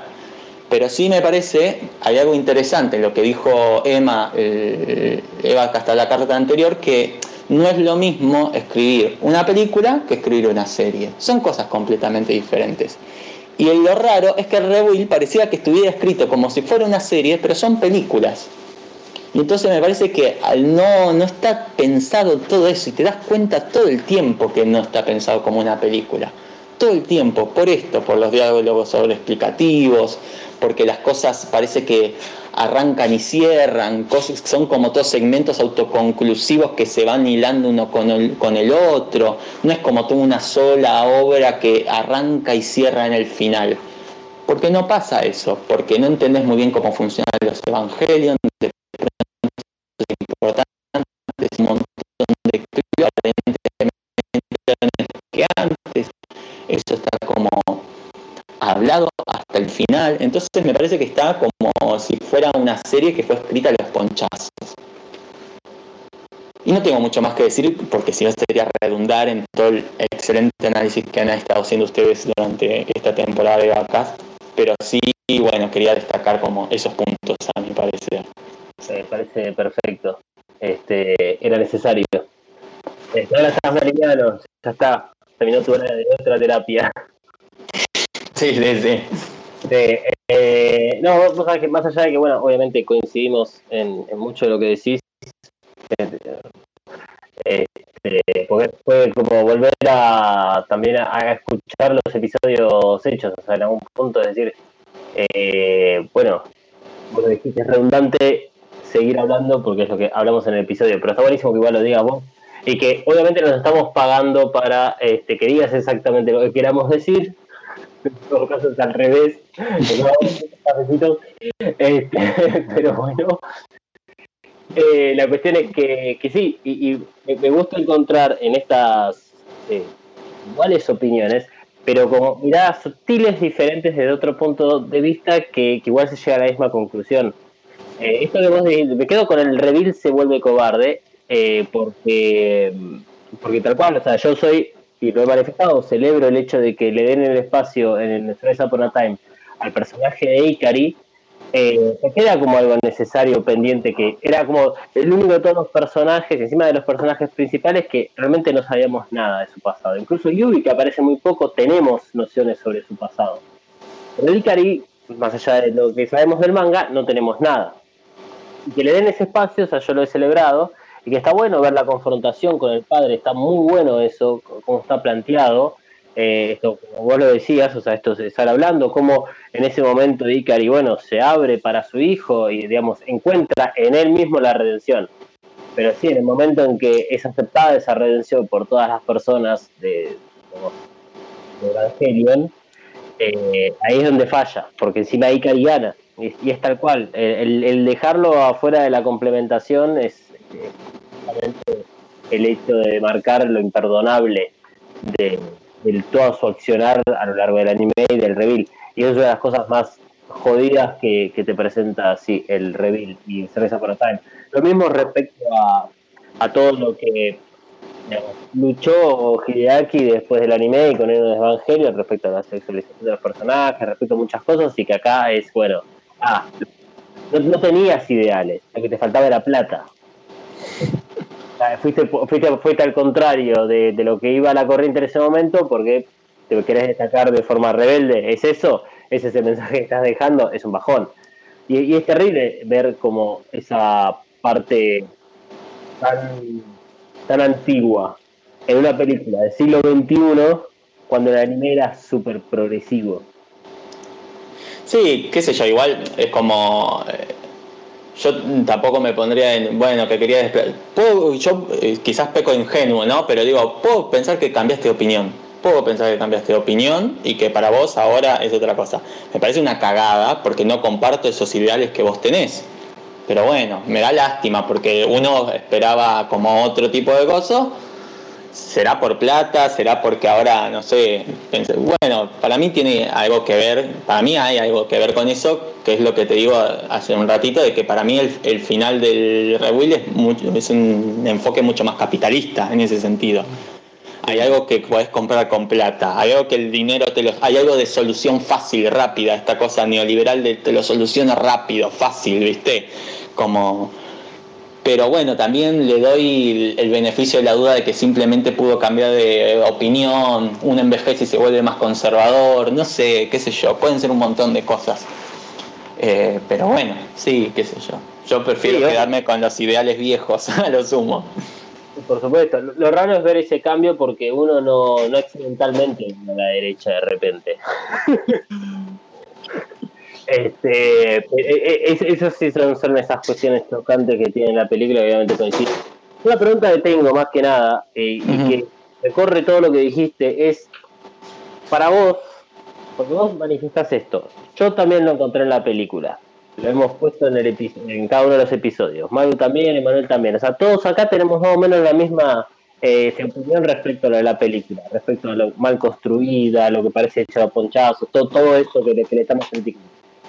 Eh, pero es porque nosotros le prestamos mucha atención, porque sabemos un montonazo de cosas, por ejemplo, como guion, no sé, estructura de episodios, lo que sea, o realmente es tan evidente que todo el mundo en realidad está viendo eso y está eligiendo, digamos, olvidarse de este, che, esto se cae por todos lados y me estoy quedando simplemente con que ah, me gustó mucho la animación, salí más contento del cine, entonces le pongo un 8 en IMDb. Eh, no, bueno, O sea, no, quiero que parezca como pedante ni nada, pero la verdad es que uno cuando hace una, tiene una crítica o demás sobre lo que consume, va a depender mucho de, de- esto, de, de cuánto uno... eh, mientras más informado está uno, mientras más ilustrado esté uno, mientras más conocimientos tenga, va a poder encarar una obra, sea cual sea, con más o menos herramientas. Y uno puede buscar más o menos cosas eh, en el consumo que hace. Eh, porque en definitiva yo te puedo decir, bueno, cualquiera lo puede ver y no, pero qué sé yo, no sé, la gente va más a ver películas de Marvel y para mí son un espanto, porque para mí también están muy mal construidas, mal hechas. y Yo veo gente que las disfruta, pero un montón. Y que digo, pero no te cuestionas, no te das cuenta que está mal escrito esto, no te parece. Pero hay gente que no se cuestiona eso, porque no le interesa, porque no pasa por, por, por lo que son sus gustos, o porque no le interesa como ahondar en ciertas profundidades de- de- del hecho artístico, eh, o porque le gusta solamente puntualmente una cuestión de, un hecho artístico. Hay, hay- yo, yo pasa que yo tengo una pelea muy grande con esto de- con esto de recomiéndame algo para ver que sea para no pensar. Digo, pero ¿cómo? Una obra que no te haga pensar para mí no tiene sentido. Es como, no te digo que, no, uy, tengo que leer a Kant para poder entender Evangelion. No, digo como que haya una obra que me interpele de alguna manera y que me deje pensando, que me haga elaborar ideas, que, que pueda pensar que tenga que ver con algo de mí mismo, que me lleve a la curiosidad de entender un, hecho artístico, un movimiento artístico, saber un poco más de historia, de contexto tiene que ver con la curiosidad de cada uno. Hay gente que no le interesa, y yo entiendo que hay gente que no le interesa y quiere, porque la gente, las cosas son puro entretenimiento, pero hay gente que se entretiene con, necesita más o menos para entretenerse. Yo eh, necesito un poco más de contenido para entretenerme. Que está bien, yo también consumo un montón de cosas que uno puede decir, che, este es medio falopa. No sé, a mí me gusta mucho el género eh, terror y me gusta tanto un género de terror más interesante como me gusta cuatro adolescentes en una cabaña que los van matando. Me encanta, me fascina y lo veo millones de veces. Para mí muchas de esas hay algunas que son muy buenas o son muy malas. A mí mi problema es cuando uno dice, bueno, mira, yo tengo consumos de cosas que me parecen que son horribles y las disfruto, pero entiendo que están mal hechas. Ahora a mí me sorprende cuando hay gente que eh, ve y que dice, no, pero esto es increíble, está excelente. Y, una le pregunta, ¿y por qué es excelente? No sé, me gustó. Y pero me gustó no es un... No es, no, es, no es argumento. De nuevo, no me quiero poner con la subjetividad de nadie, porque el, el que te gustó o no te guste, nadie te puede ir en contra de eso, y yo no voy en contra de eso. Pero no es un argumento. ¿Es, es bueno o es malo? Yo no puedo decirle que las cosas son buenas o son malas. Son es mucho más complejo, digo. Si vos te gusta algo y tu única referencia es me gustó, me parece insuficiente. Yo prefiero algo como lo que dijo Joaquín y que digan, y mira, a mí me interpeló por esto, esto, esto, esto y esto. Está bien, yo, por ejemplo, estoy en, eh, tengo una visión completamente en contra de lo que plantea Joaquín con respecto a, lo que significa ese final. Pero lo podemos debatir y eso es interesante. Bueno, eh, uno tiene herramientas para decir por qué le gusta, por qué le parece interesante. Pero yo creo que la gran mayoría de las personas no les interesa, eh, y, capaz que por eso, capaz que soy un poco pedante, pero para mí la gran mayoría de las personas no les interesa que las obras lo interpelen eh, más allá de un me gusta o no me gusta. Y para mí es poco, para mí es insuficiente eso. Pero bueno, nada, hay mucha gente que es así, el mundo hoy es así, se consume todo mucho más fácil, más rápido, todo tiene que ser más, más rápido de procesar, más sencillo. Eh, esto, todo tiene que tener una nota. Uno no puede leer una crítica que hable de la obra porque la gente va al final del- de la nota para ver si le puso un 8 o le puso un 4, si le puso un like o un dislike. Y es como, a veces las obras son más complejas que eso. Las obras no se, no se definen por si es buena o mala, si me gusta o no me gusta. La obra es un montón de cosas. Después para saber si te gusta o no, tenés que nada, eh, sumergirte en eso y sacar tus conclusiones. Pero hay gente que no quiere sacar conclusiones. La gente quiere que le digan si este jueguito es bueno, si esta página es buena, si esta silla es buena, si esto...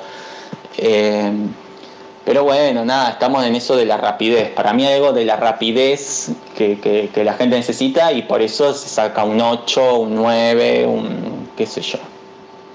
Bla. Eh, Pero... justamente a, a eso creo que apuntaba con la, con la pregunta que te hacía, especialmente porque ahora nos pueden rankear con 5 estrellas en Spotify, así que por favor háganlo, porque así contribuyen con el algoritmo. Claro, Pero- pero, y, eh, pero no quiero decir que la gente es como, no me quiero poner, eh, la gente es tonta, porque no me parece que la ge- gente es tonta, todo lo contrario, lo que pasa que me parece que hay, eh, es un poco el huevo y la gallina. ¿Cuál es el problema? Que la gente consume cosas eh, eh, eh, chatas o que la industria ofrece constantemente cosas fáciles. Bueno, no sé, hay un poco y un poco, me parece, ¿no?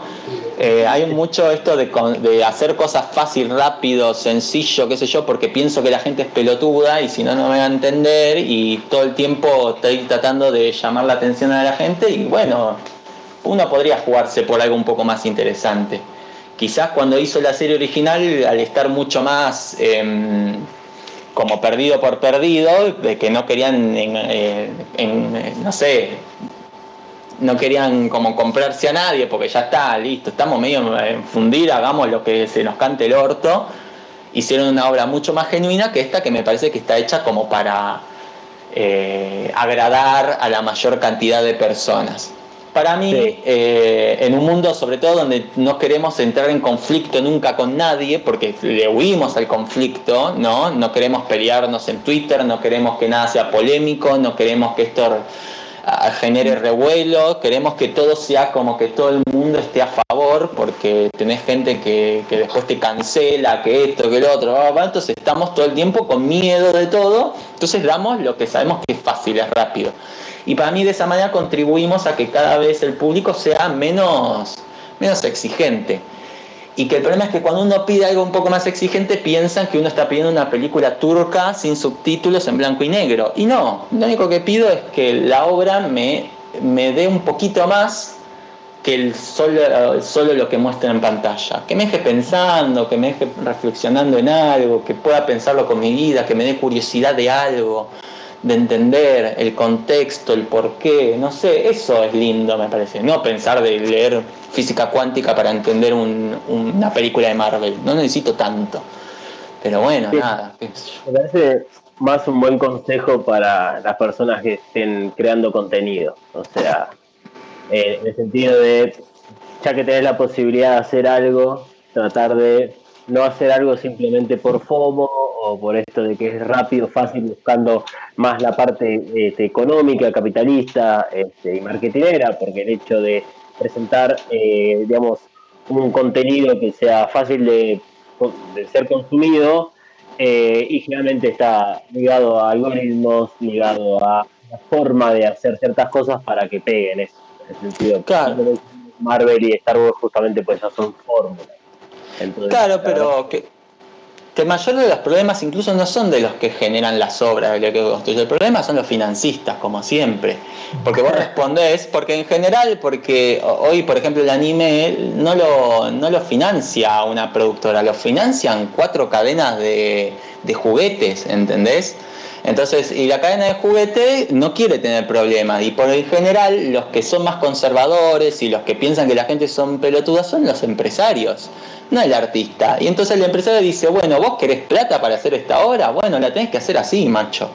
Porque pasa un montón eso. Y entonces uno tiene que, bueno, cinturear entre, entre esa manga de boomers que conservadores que quieren que una obra fácil y la obra eh, original que quiere hacer uno. Pasa que hay mucha más gente que cede frente a la presión y a la es la única manera que tengo que hacer cosas. Hay gente que lo cinturea mejor y hay gente que, bueno, se entrega, dice total, esto es un trabajo, consigo plata igual, saco la serie la gente se le va a encantar, nadie se va a preguntar nada. Listo, ya está. Sí, sí, sí, y estoy de acuerdo con esa postura. O sea, este, porque es como dar un cheque en blanco. Y sí, obvio te voy a aceptar, pa. Mirá, mirá cómo vivo. o sea, este, es terrible, es terrible cómo nos, nos puede cambiar tan fácilmente el, eh, bueno, justamente el mundo que eligió Shinji para vivir. Bueno, pero por eso, a eso es lo que voy que yo, por ejemplo, rescataría, por ejemplo, de Ano, porque A mí, yo dudo, digo, en parte digo, bueno, pero si Cara tiene la cantidad de guita que tiene, podría hacer la obra que quiere y no le jode las pérdidas. Ahora, a la vez, quizás, bueno, Cara necesita sustento de ciertas cosas y tiene que responder a ciertas personas. Si para mí el rebuild significa, en, cuestión económica, que ya no pueda financiar a un montón de artistas para que hagan las obras que ellos quieren hacer y construir un mejor eh, medio de animación en el anime y qué sé yo, bienvenido sea. Hay un, está, está lleno de historias de gente que hace 40 películas de mierda para poder hacer las dos películas que de verdad quiere hacer. Pero bueno, tiene que hacer 40 películas de mierda para poder financiarse y hacer esas dos películas que en realidad quiere hacer. Y bueno, ¿es así el mundo capitalista? Sí, es una cagada, sí. Pero en ese sentido lo banco. Ahora, si esto de Rebuild va a ser para seguir mostrando anime de pibas con que les rebotan las tetas, y la verdad que mucho no me interesa. La verdad es un desperdicio. Y sí, en ese sentido sí. Es, es- ese creo que es un poco eh, lo otro que a mí por lo menos me dejó el reveal porque este, este vuelco que tiene como en su forma de pensar me indica que si va a continuar alimentando la industria japonesa, sea desde su persona o monetariamente con la guita ganada por Evangelion a otros creadores, y que tal vez vamos a ver más cosas similares a esta última película o a todo el reveal. Y eso es lo que me deja la película como un temor para vivir de acá en adelante, que es lo lindo. Hay una incertidumbre gigante de acá en adelante. Sí, para mí Evangelion igual tiene que, ya está, tiene que morir y vuelvo a lo mismo de siempre. En definitiva, igual mientras la serie original esté ahí, no me la toquen, no pasa nada. Ustedes hagan, lo que quieran con Evangelion. Yo, para mí, Evangelion son del capítulo 1 al 26, Death and Rebirth y End of Evangelion. Para mí es eso. Y yo estoy feliz con eso. Ni siquiera el manga, pues el manga, guau. No hablemos del manga. Eh, hablé- para mí es eso, Evangelion, y, será quizás porque fue lo que me interpeló, porque era lo que vi de chico y qué sé yo, pero de grande también lo vuelvo a ver, todos los años veo Evangelion y me parece una obra que, que, que- que tiene un montón de valor. Y yo me quedo con eso. Si ahora, el día de mañana, ah, no hace como el- esta gente como George Lucas y demás, y dice, ah, no, esto lo voy a modificar todo, y lo voy a borrar, y voy a sacar estas escenas, y voy a... que-". Ahí ya me rompería un poquito las bolas. Pues como no, pará, no me toqué el, producto que yo disfruté. O sea, si querés hacer... Centralizador.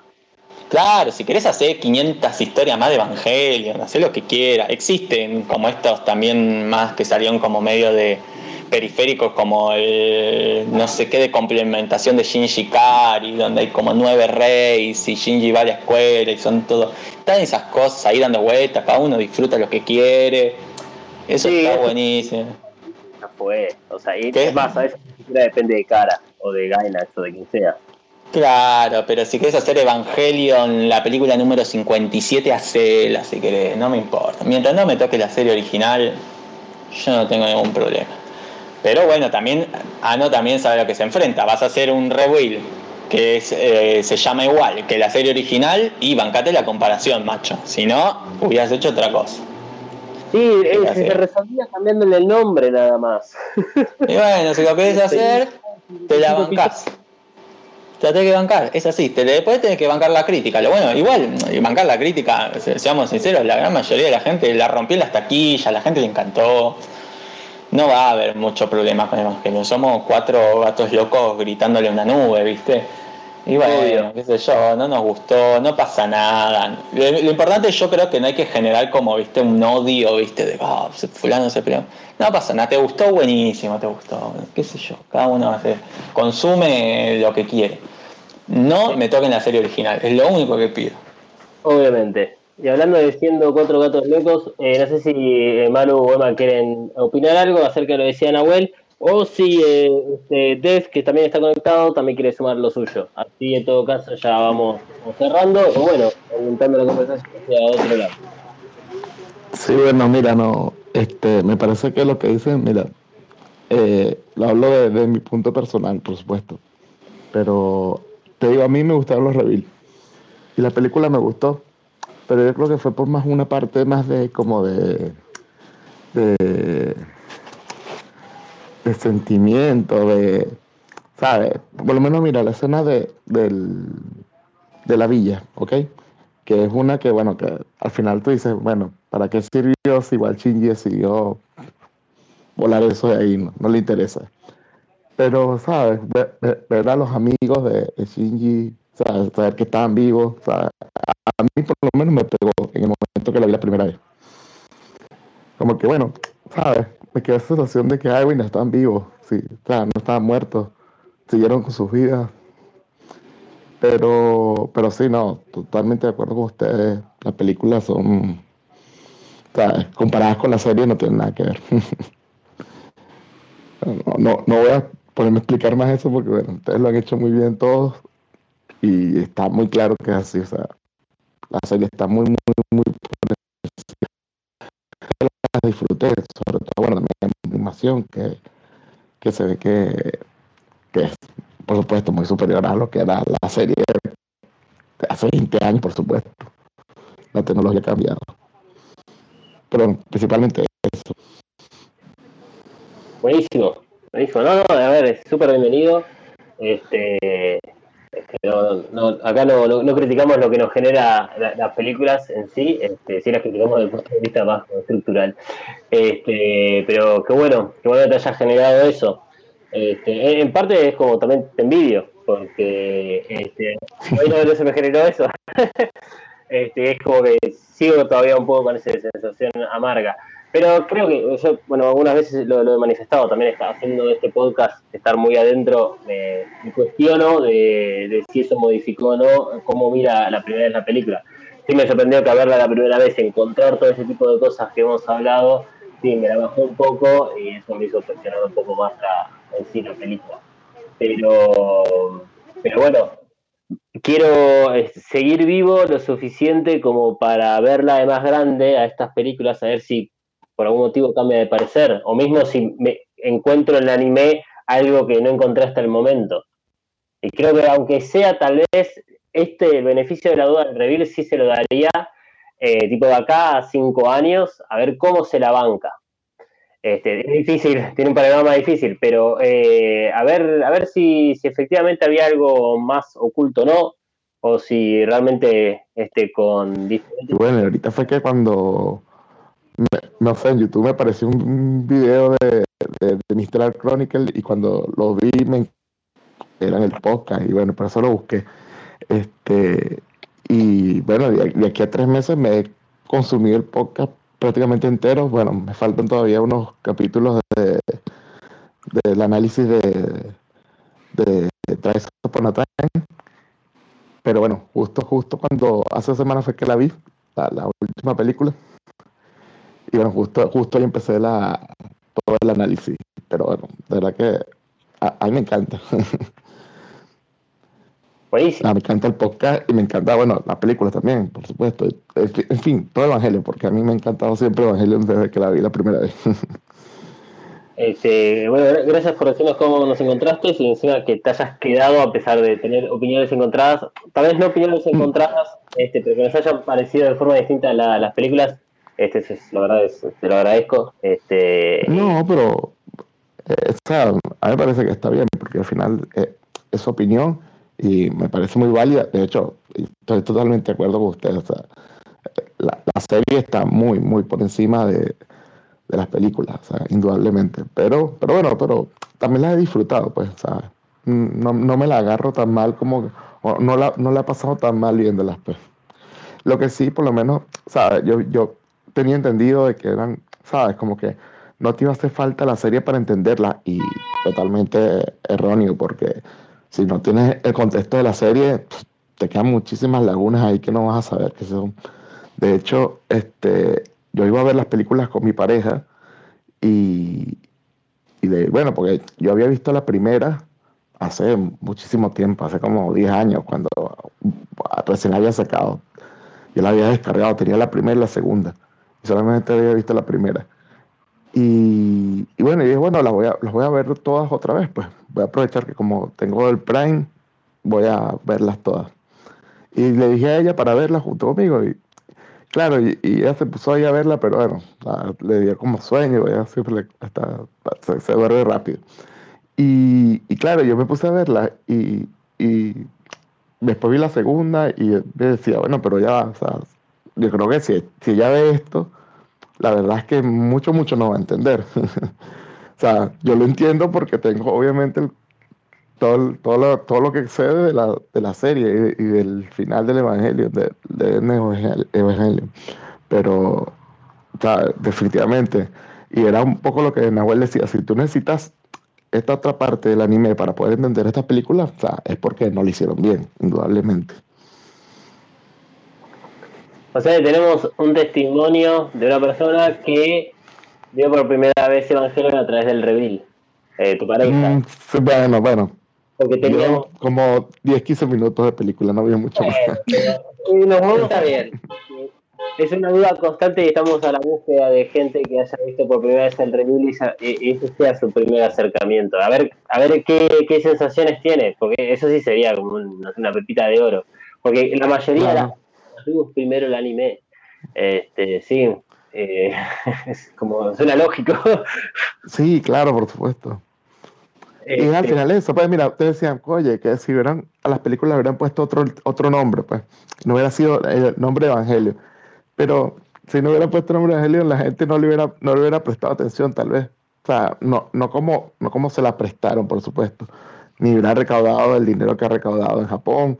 Este, le hubieran visto como, bueno, habrá habido, habría habido algunos que la habrán visto, lo hubieran visto y dirían, bueno, sí, está bien, pero o sea, no, no, hubiera, no hubiera llamado la atención. O sea, obviamente la idea al final de ponerle esto, de poner el, el título, era para llamar la atención de la gente, pues. y sí, na- nada vende como Evangelion. Exacto, de acuerdo. Eh, ¿Vos efectivamente estás en Inglaterra? Sí, sí, sí, estoy aquí. Soy, venezolano, soy venezolano, pero estoy viviendo en Inglaterra. eh, y encima es madrugada. Sí, son las, van a ser la una de la, Uf. de la mañana ya. Vamos a ir bajando la persiana. Mientras tanto, eh, tenemos un panorama COVID Inglaterra. Uy, sí, sí. Que la Eh, cosa, sí, muy bien no anda. No, no, ya está. ¿Vos estás vacunado? Ujú. Sí, ya, yo tengo tres dosis. Wow, buenísimo. Está bien. Bueno, bueno. ¿Ibas a decir algo, Douglas? No, no, no. Yo mientras hablaban ustedes, eh, pensaba un poco en esto que decían Awe de películas planas pero que dejan un final o, o que dejan un mensaje y algo que a mí me, me interesa. Y la película que se me venía instantáneamente a la mente era las de Nicolas Cage de National Treasure, o como se diga, porque no me salió.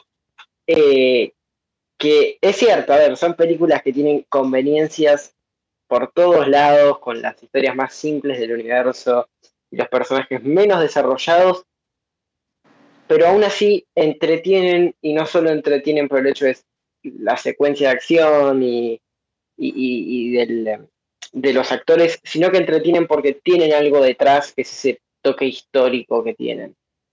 Eh, y esas ganas que te pintan, no sé, de ir a ver los lugares en donde están filmando, que son al fin y al cabo museos. Eh, cosa que no voy a hacer, pero eh, en el momento te dan esas ganas. Y también un poco con esto que decía Nahue, que me hizo acordar a, a un tuit de Nahue, donde él había definido a, a- esta película como Super Evangelion Z Shippuden Kai, y la sinopsis vendría a ser como un shounen genérico re largo, y hoy yo le añadiría, y además cobarde. Me, me- me parece muy, muy buena esa definición de Nahue.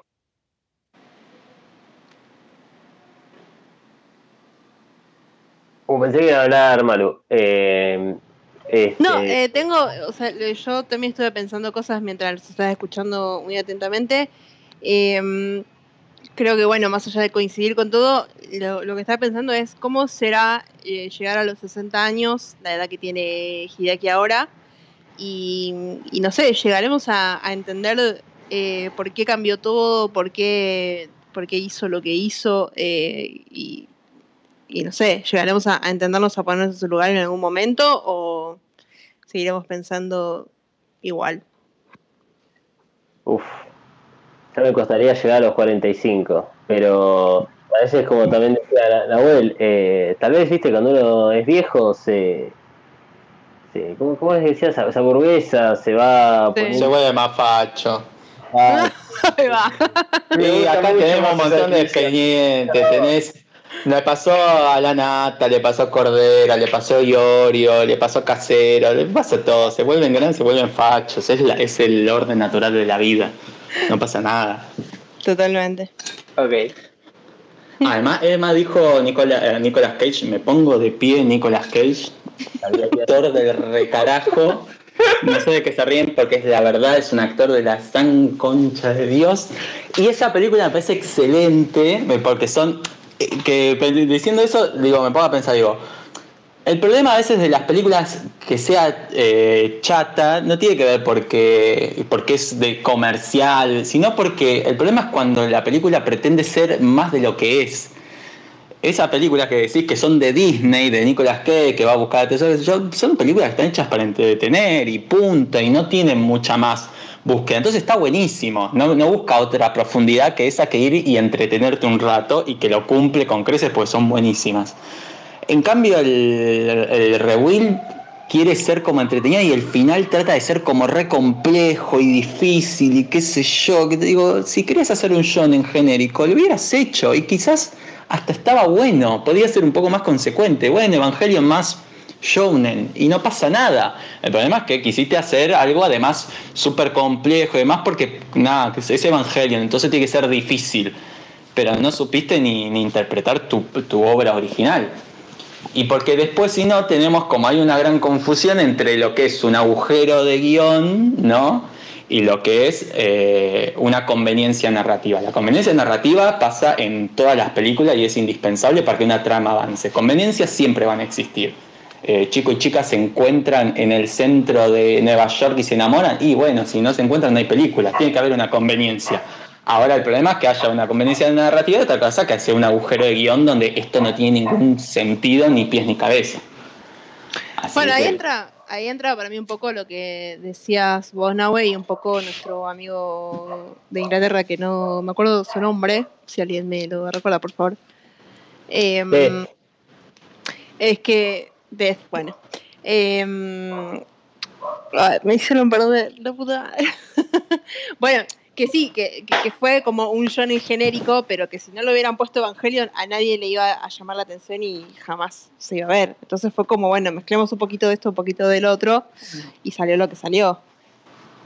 Sí, de una. Yo creo que también pusieron Evangelion porque sabían que de esa manera venden. Y igual dándole la derecha a, a Beth, eh, yo también, en definitiva, disfrutar la, sí, disfrutar lo disfruté, qué sé yo, las vi, la- hasta la 3 la vi como 500 mil veces todas, ¿eh? las disfruté, me divertí, me divertí en el sentido que la- las vi más de una vez, no es que digo, uy, esto es imposible, es un bodrio, digo, no, las vi, son entretenidas, qué sé yo, las, las pasás. Y sí, qué sé yo, cuando ves a Toshi, a todos los amigos ahí en la villa, decís, hay algo ahí que te mueve, decís, ay, mirá, que te da un, te pega ahí un golpe en la nostalgia, que es lindo, que en ese sentido lo disfrutás y qué sé yo. Me da una lástima que queden saco roto, que sea solo eso, como te los muestro, acá están vivos. Ah, ok. Podría haber tenido más significado. ¿Por qué? Porque estos serían personas que técnicamente en la serie original todos podrían ser futuros pilotos de Eva, entonces podría tener un significado un poco más grande. Me da lástima eso, que solamente los muestran por mostrar. Pero yo también disfruté de ver a los amigos de Shinji. Lo, lo re disfruté, digo, che, es lindo, o sea, verlos ahí, unos más maduros que otros, que le dicen un poco a Shinji, dale, boludo, levantate, macho, estamos grandes, es lindo, o sea, tiene cosas lindas para, para, para ver. El problema es que quedan en eso. Es como, está hecho medio para pegarte en la nostalgia y ya está.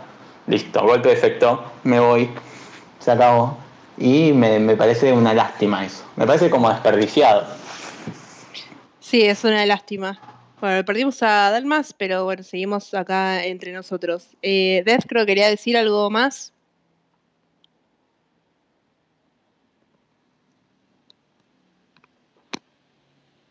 No, bueno. Em, ahí volvió. Sí. Nahue.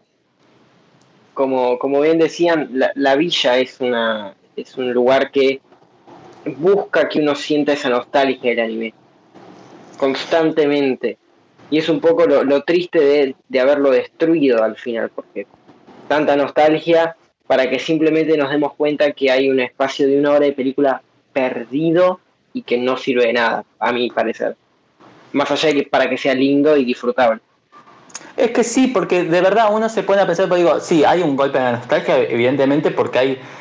Para mí la villa es como el segmento Miyazaki de Evangelion, ¿no? Esa cosa que tiene Miyazaki que le gusta los valores eh, antiguos y lo rural y lo ecológico y no sé, tienen como todos esos complementos de una cosa comunitaria que para mí, mm, eh, mi problema con la villa no es el sí el momento de la villa, sino eh, el después, que el después es todo eso que, que, que, pasaba en la villa no cae en saco roto, no tiene ningún sentido haberme mostrado todo ese mundo maravilloso conjuntamente está tratando de sacar adelante un mundo completamente destruido. No, no tiene ningún valor narrativo para la historia, porque ese es el problema.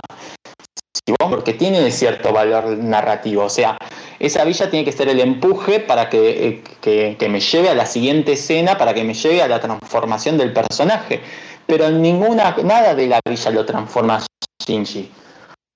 Eh, básicamente. ¿Por qué?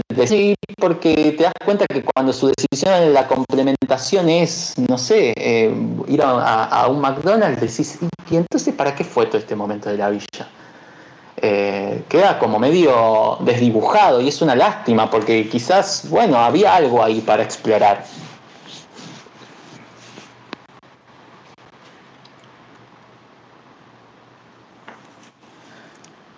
Eh, está muy bien. Eh, pensé que iba a seguir otra persona. Pero bueno, no, no, me parece muy bien. Eh, estoy de acuerdo. Sí. No, ya, ya sí, pero bueno, claro, no, no, no pude terminar de escuchar, se me fue el internet y tuve que conectar con el, los datos móviles. Y ahorita fue que regresó, así que no escuché, no escuché. Pero sí, estaba escuchando a Nahuel que decía, es que es eso. Al final, creo que la idea de, de, de la escena de la villa era tocar la nostalgia de la gente y ya. Como mostrártelo. Sí, míralo, aquí están. Están vivos, están bien. Sigue. sí, si eso te hace sentir mejor, bueno. Ahí Exacto. Está.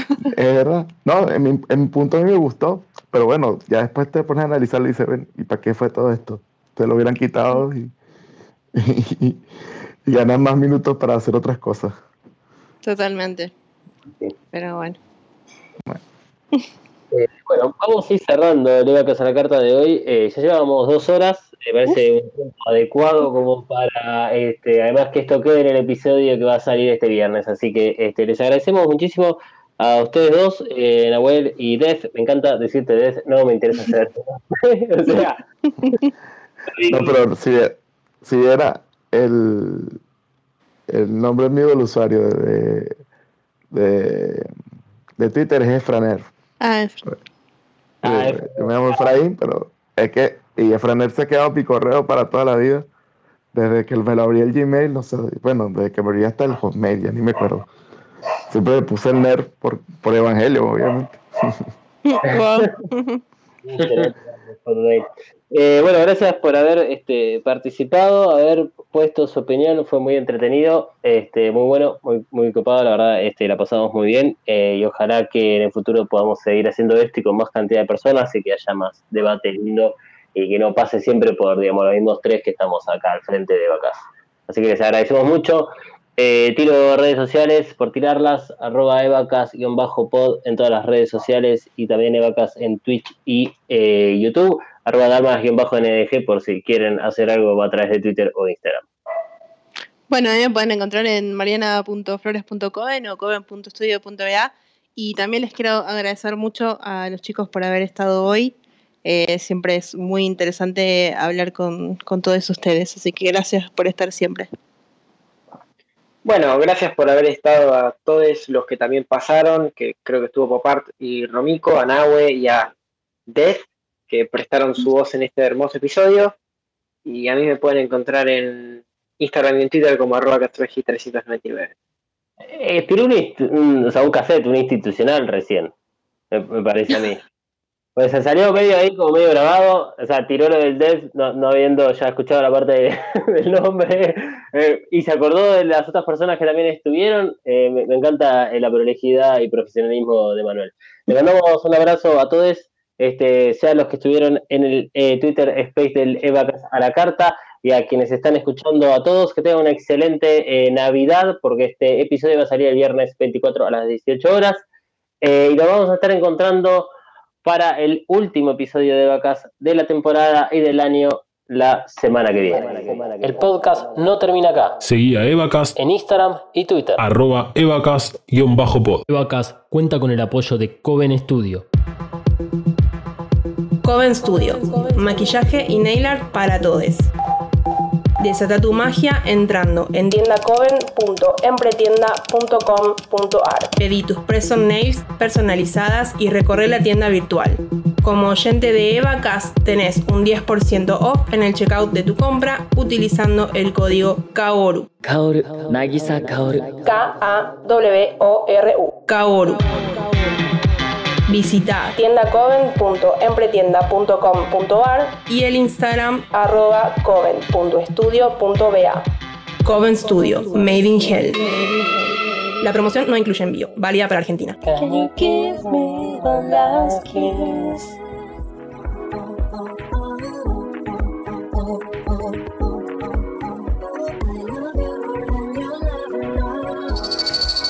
Es un producto fabricado 100% en los headquarters de Mothercaster Media ubicados en Saavedra 3. Si querés tener tu propio podcast o ya tenés uno, descubrí mothercastermedia.com. Elegí el servicio que mejor se adapte a tus necesidades y objetivos. Producción, mentoría, cursos, edición y más. Busca arroba Mothercaster en tu red social favorita y no te quedes afuera. Mothercaster Media. Transforma tus ideas en podcast. Thank you.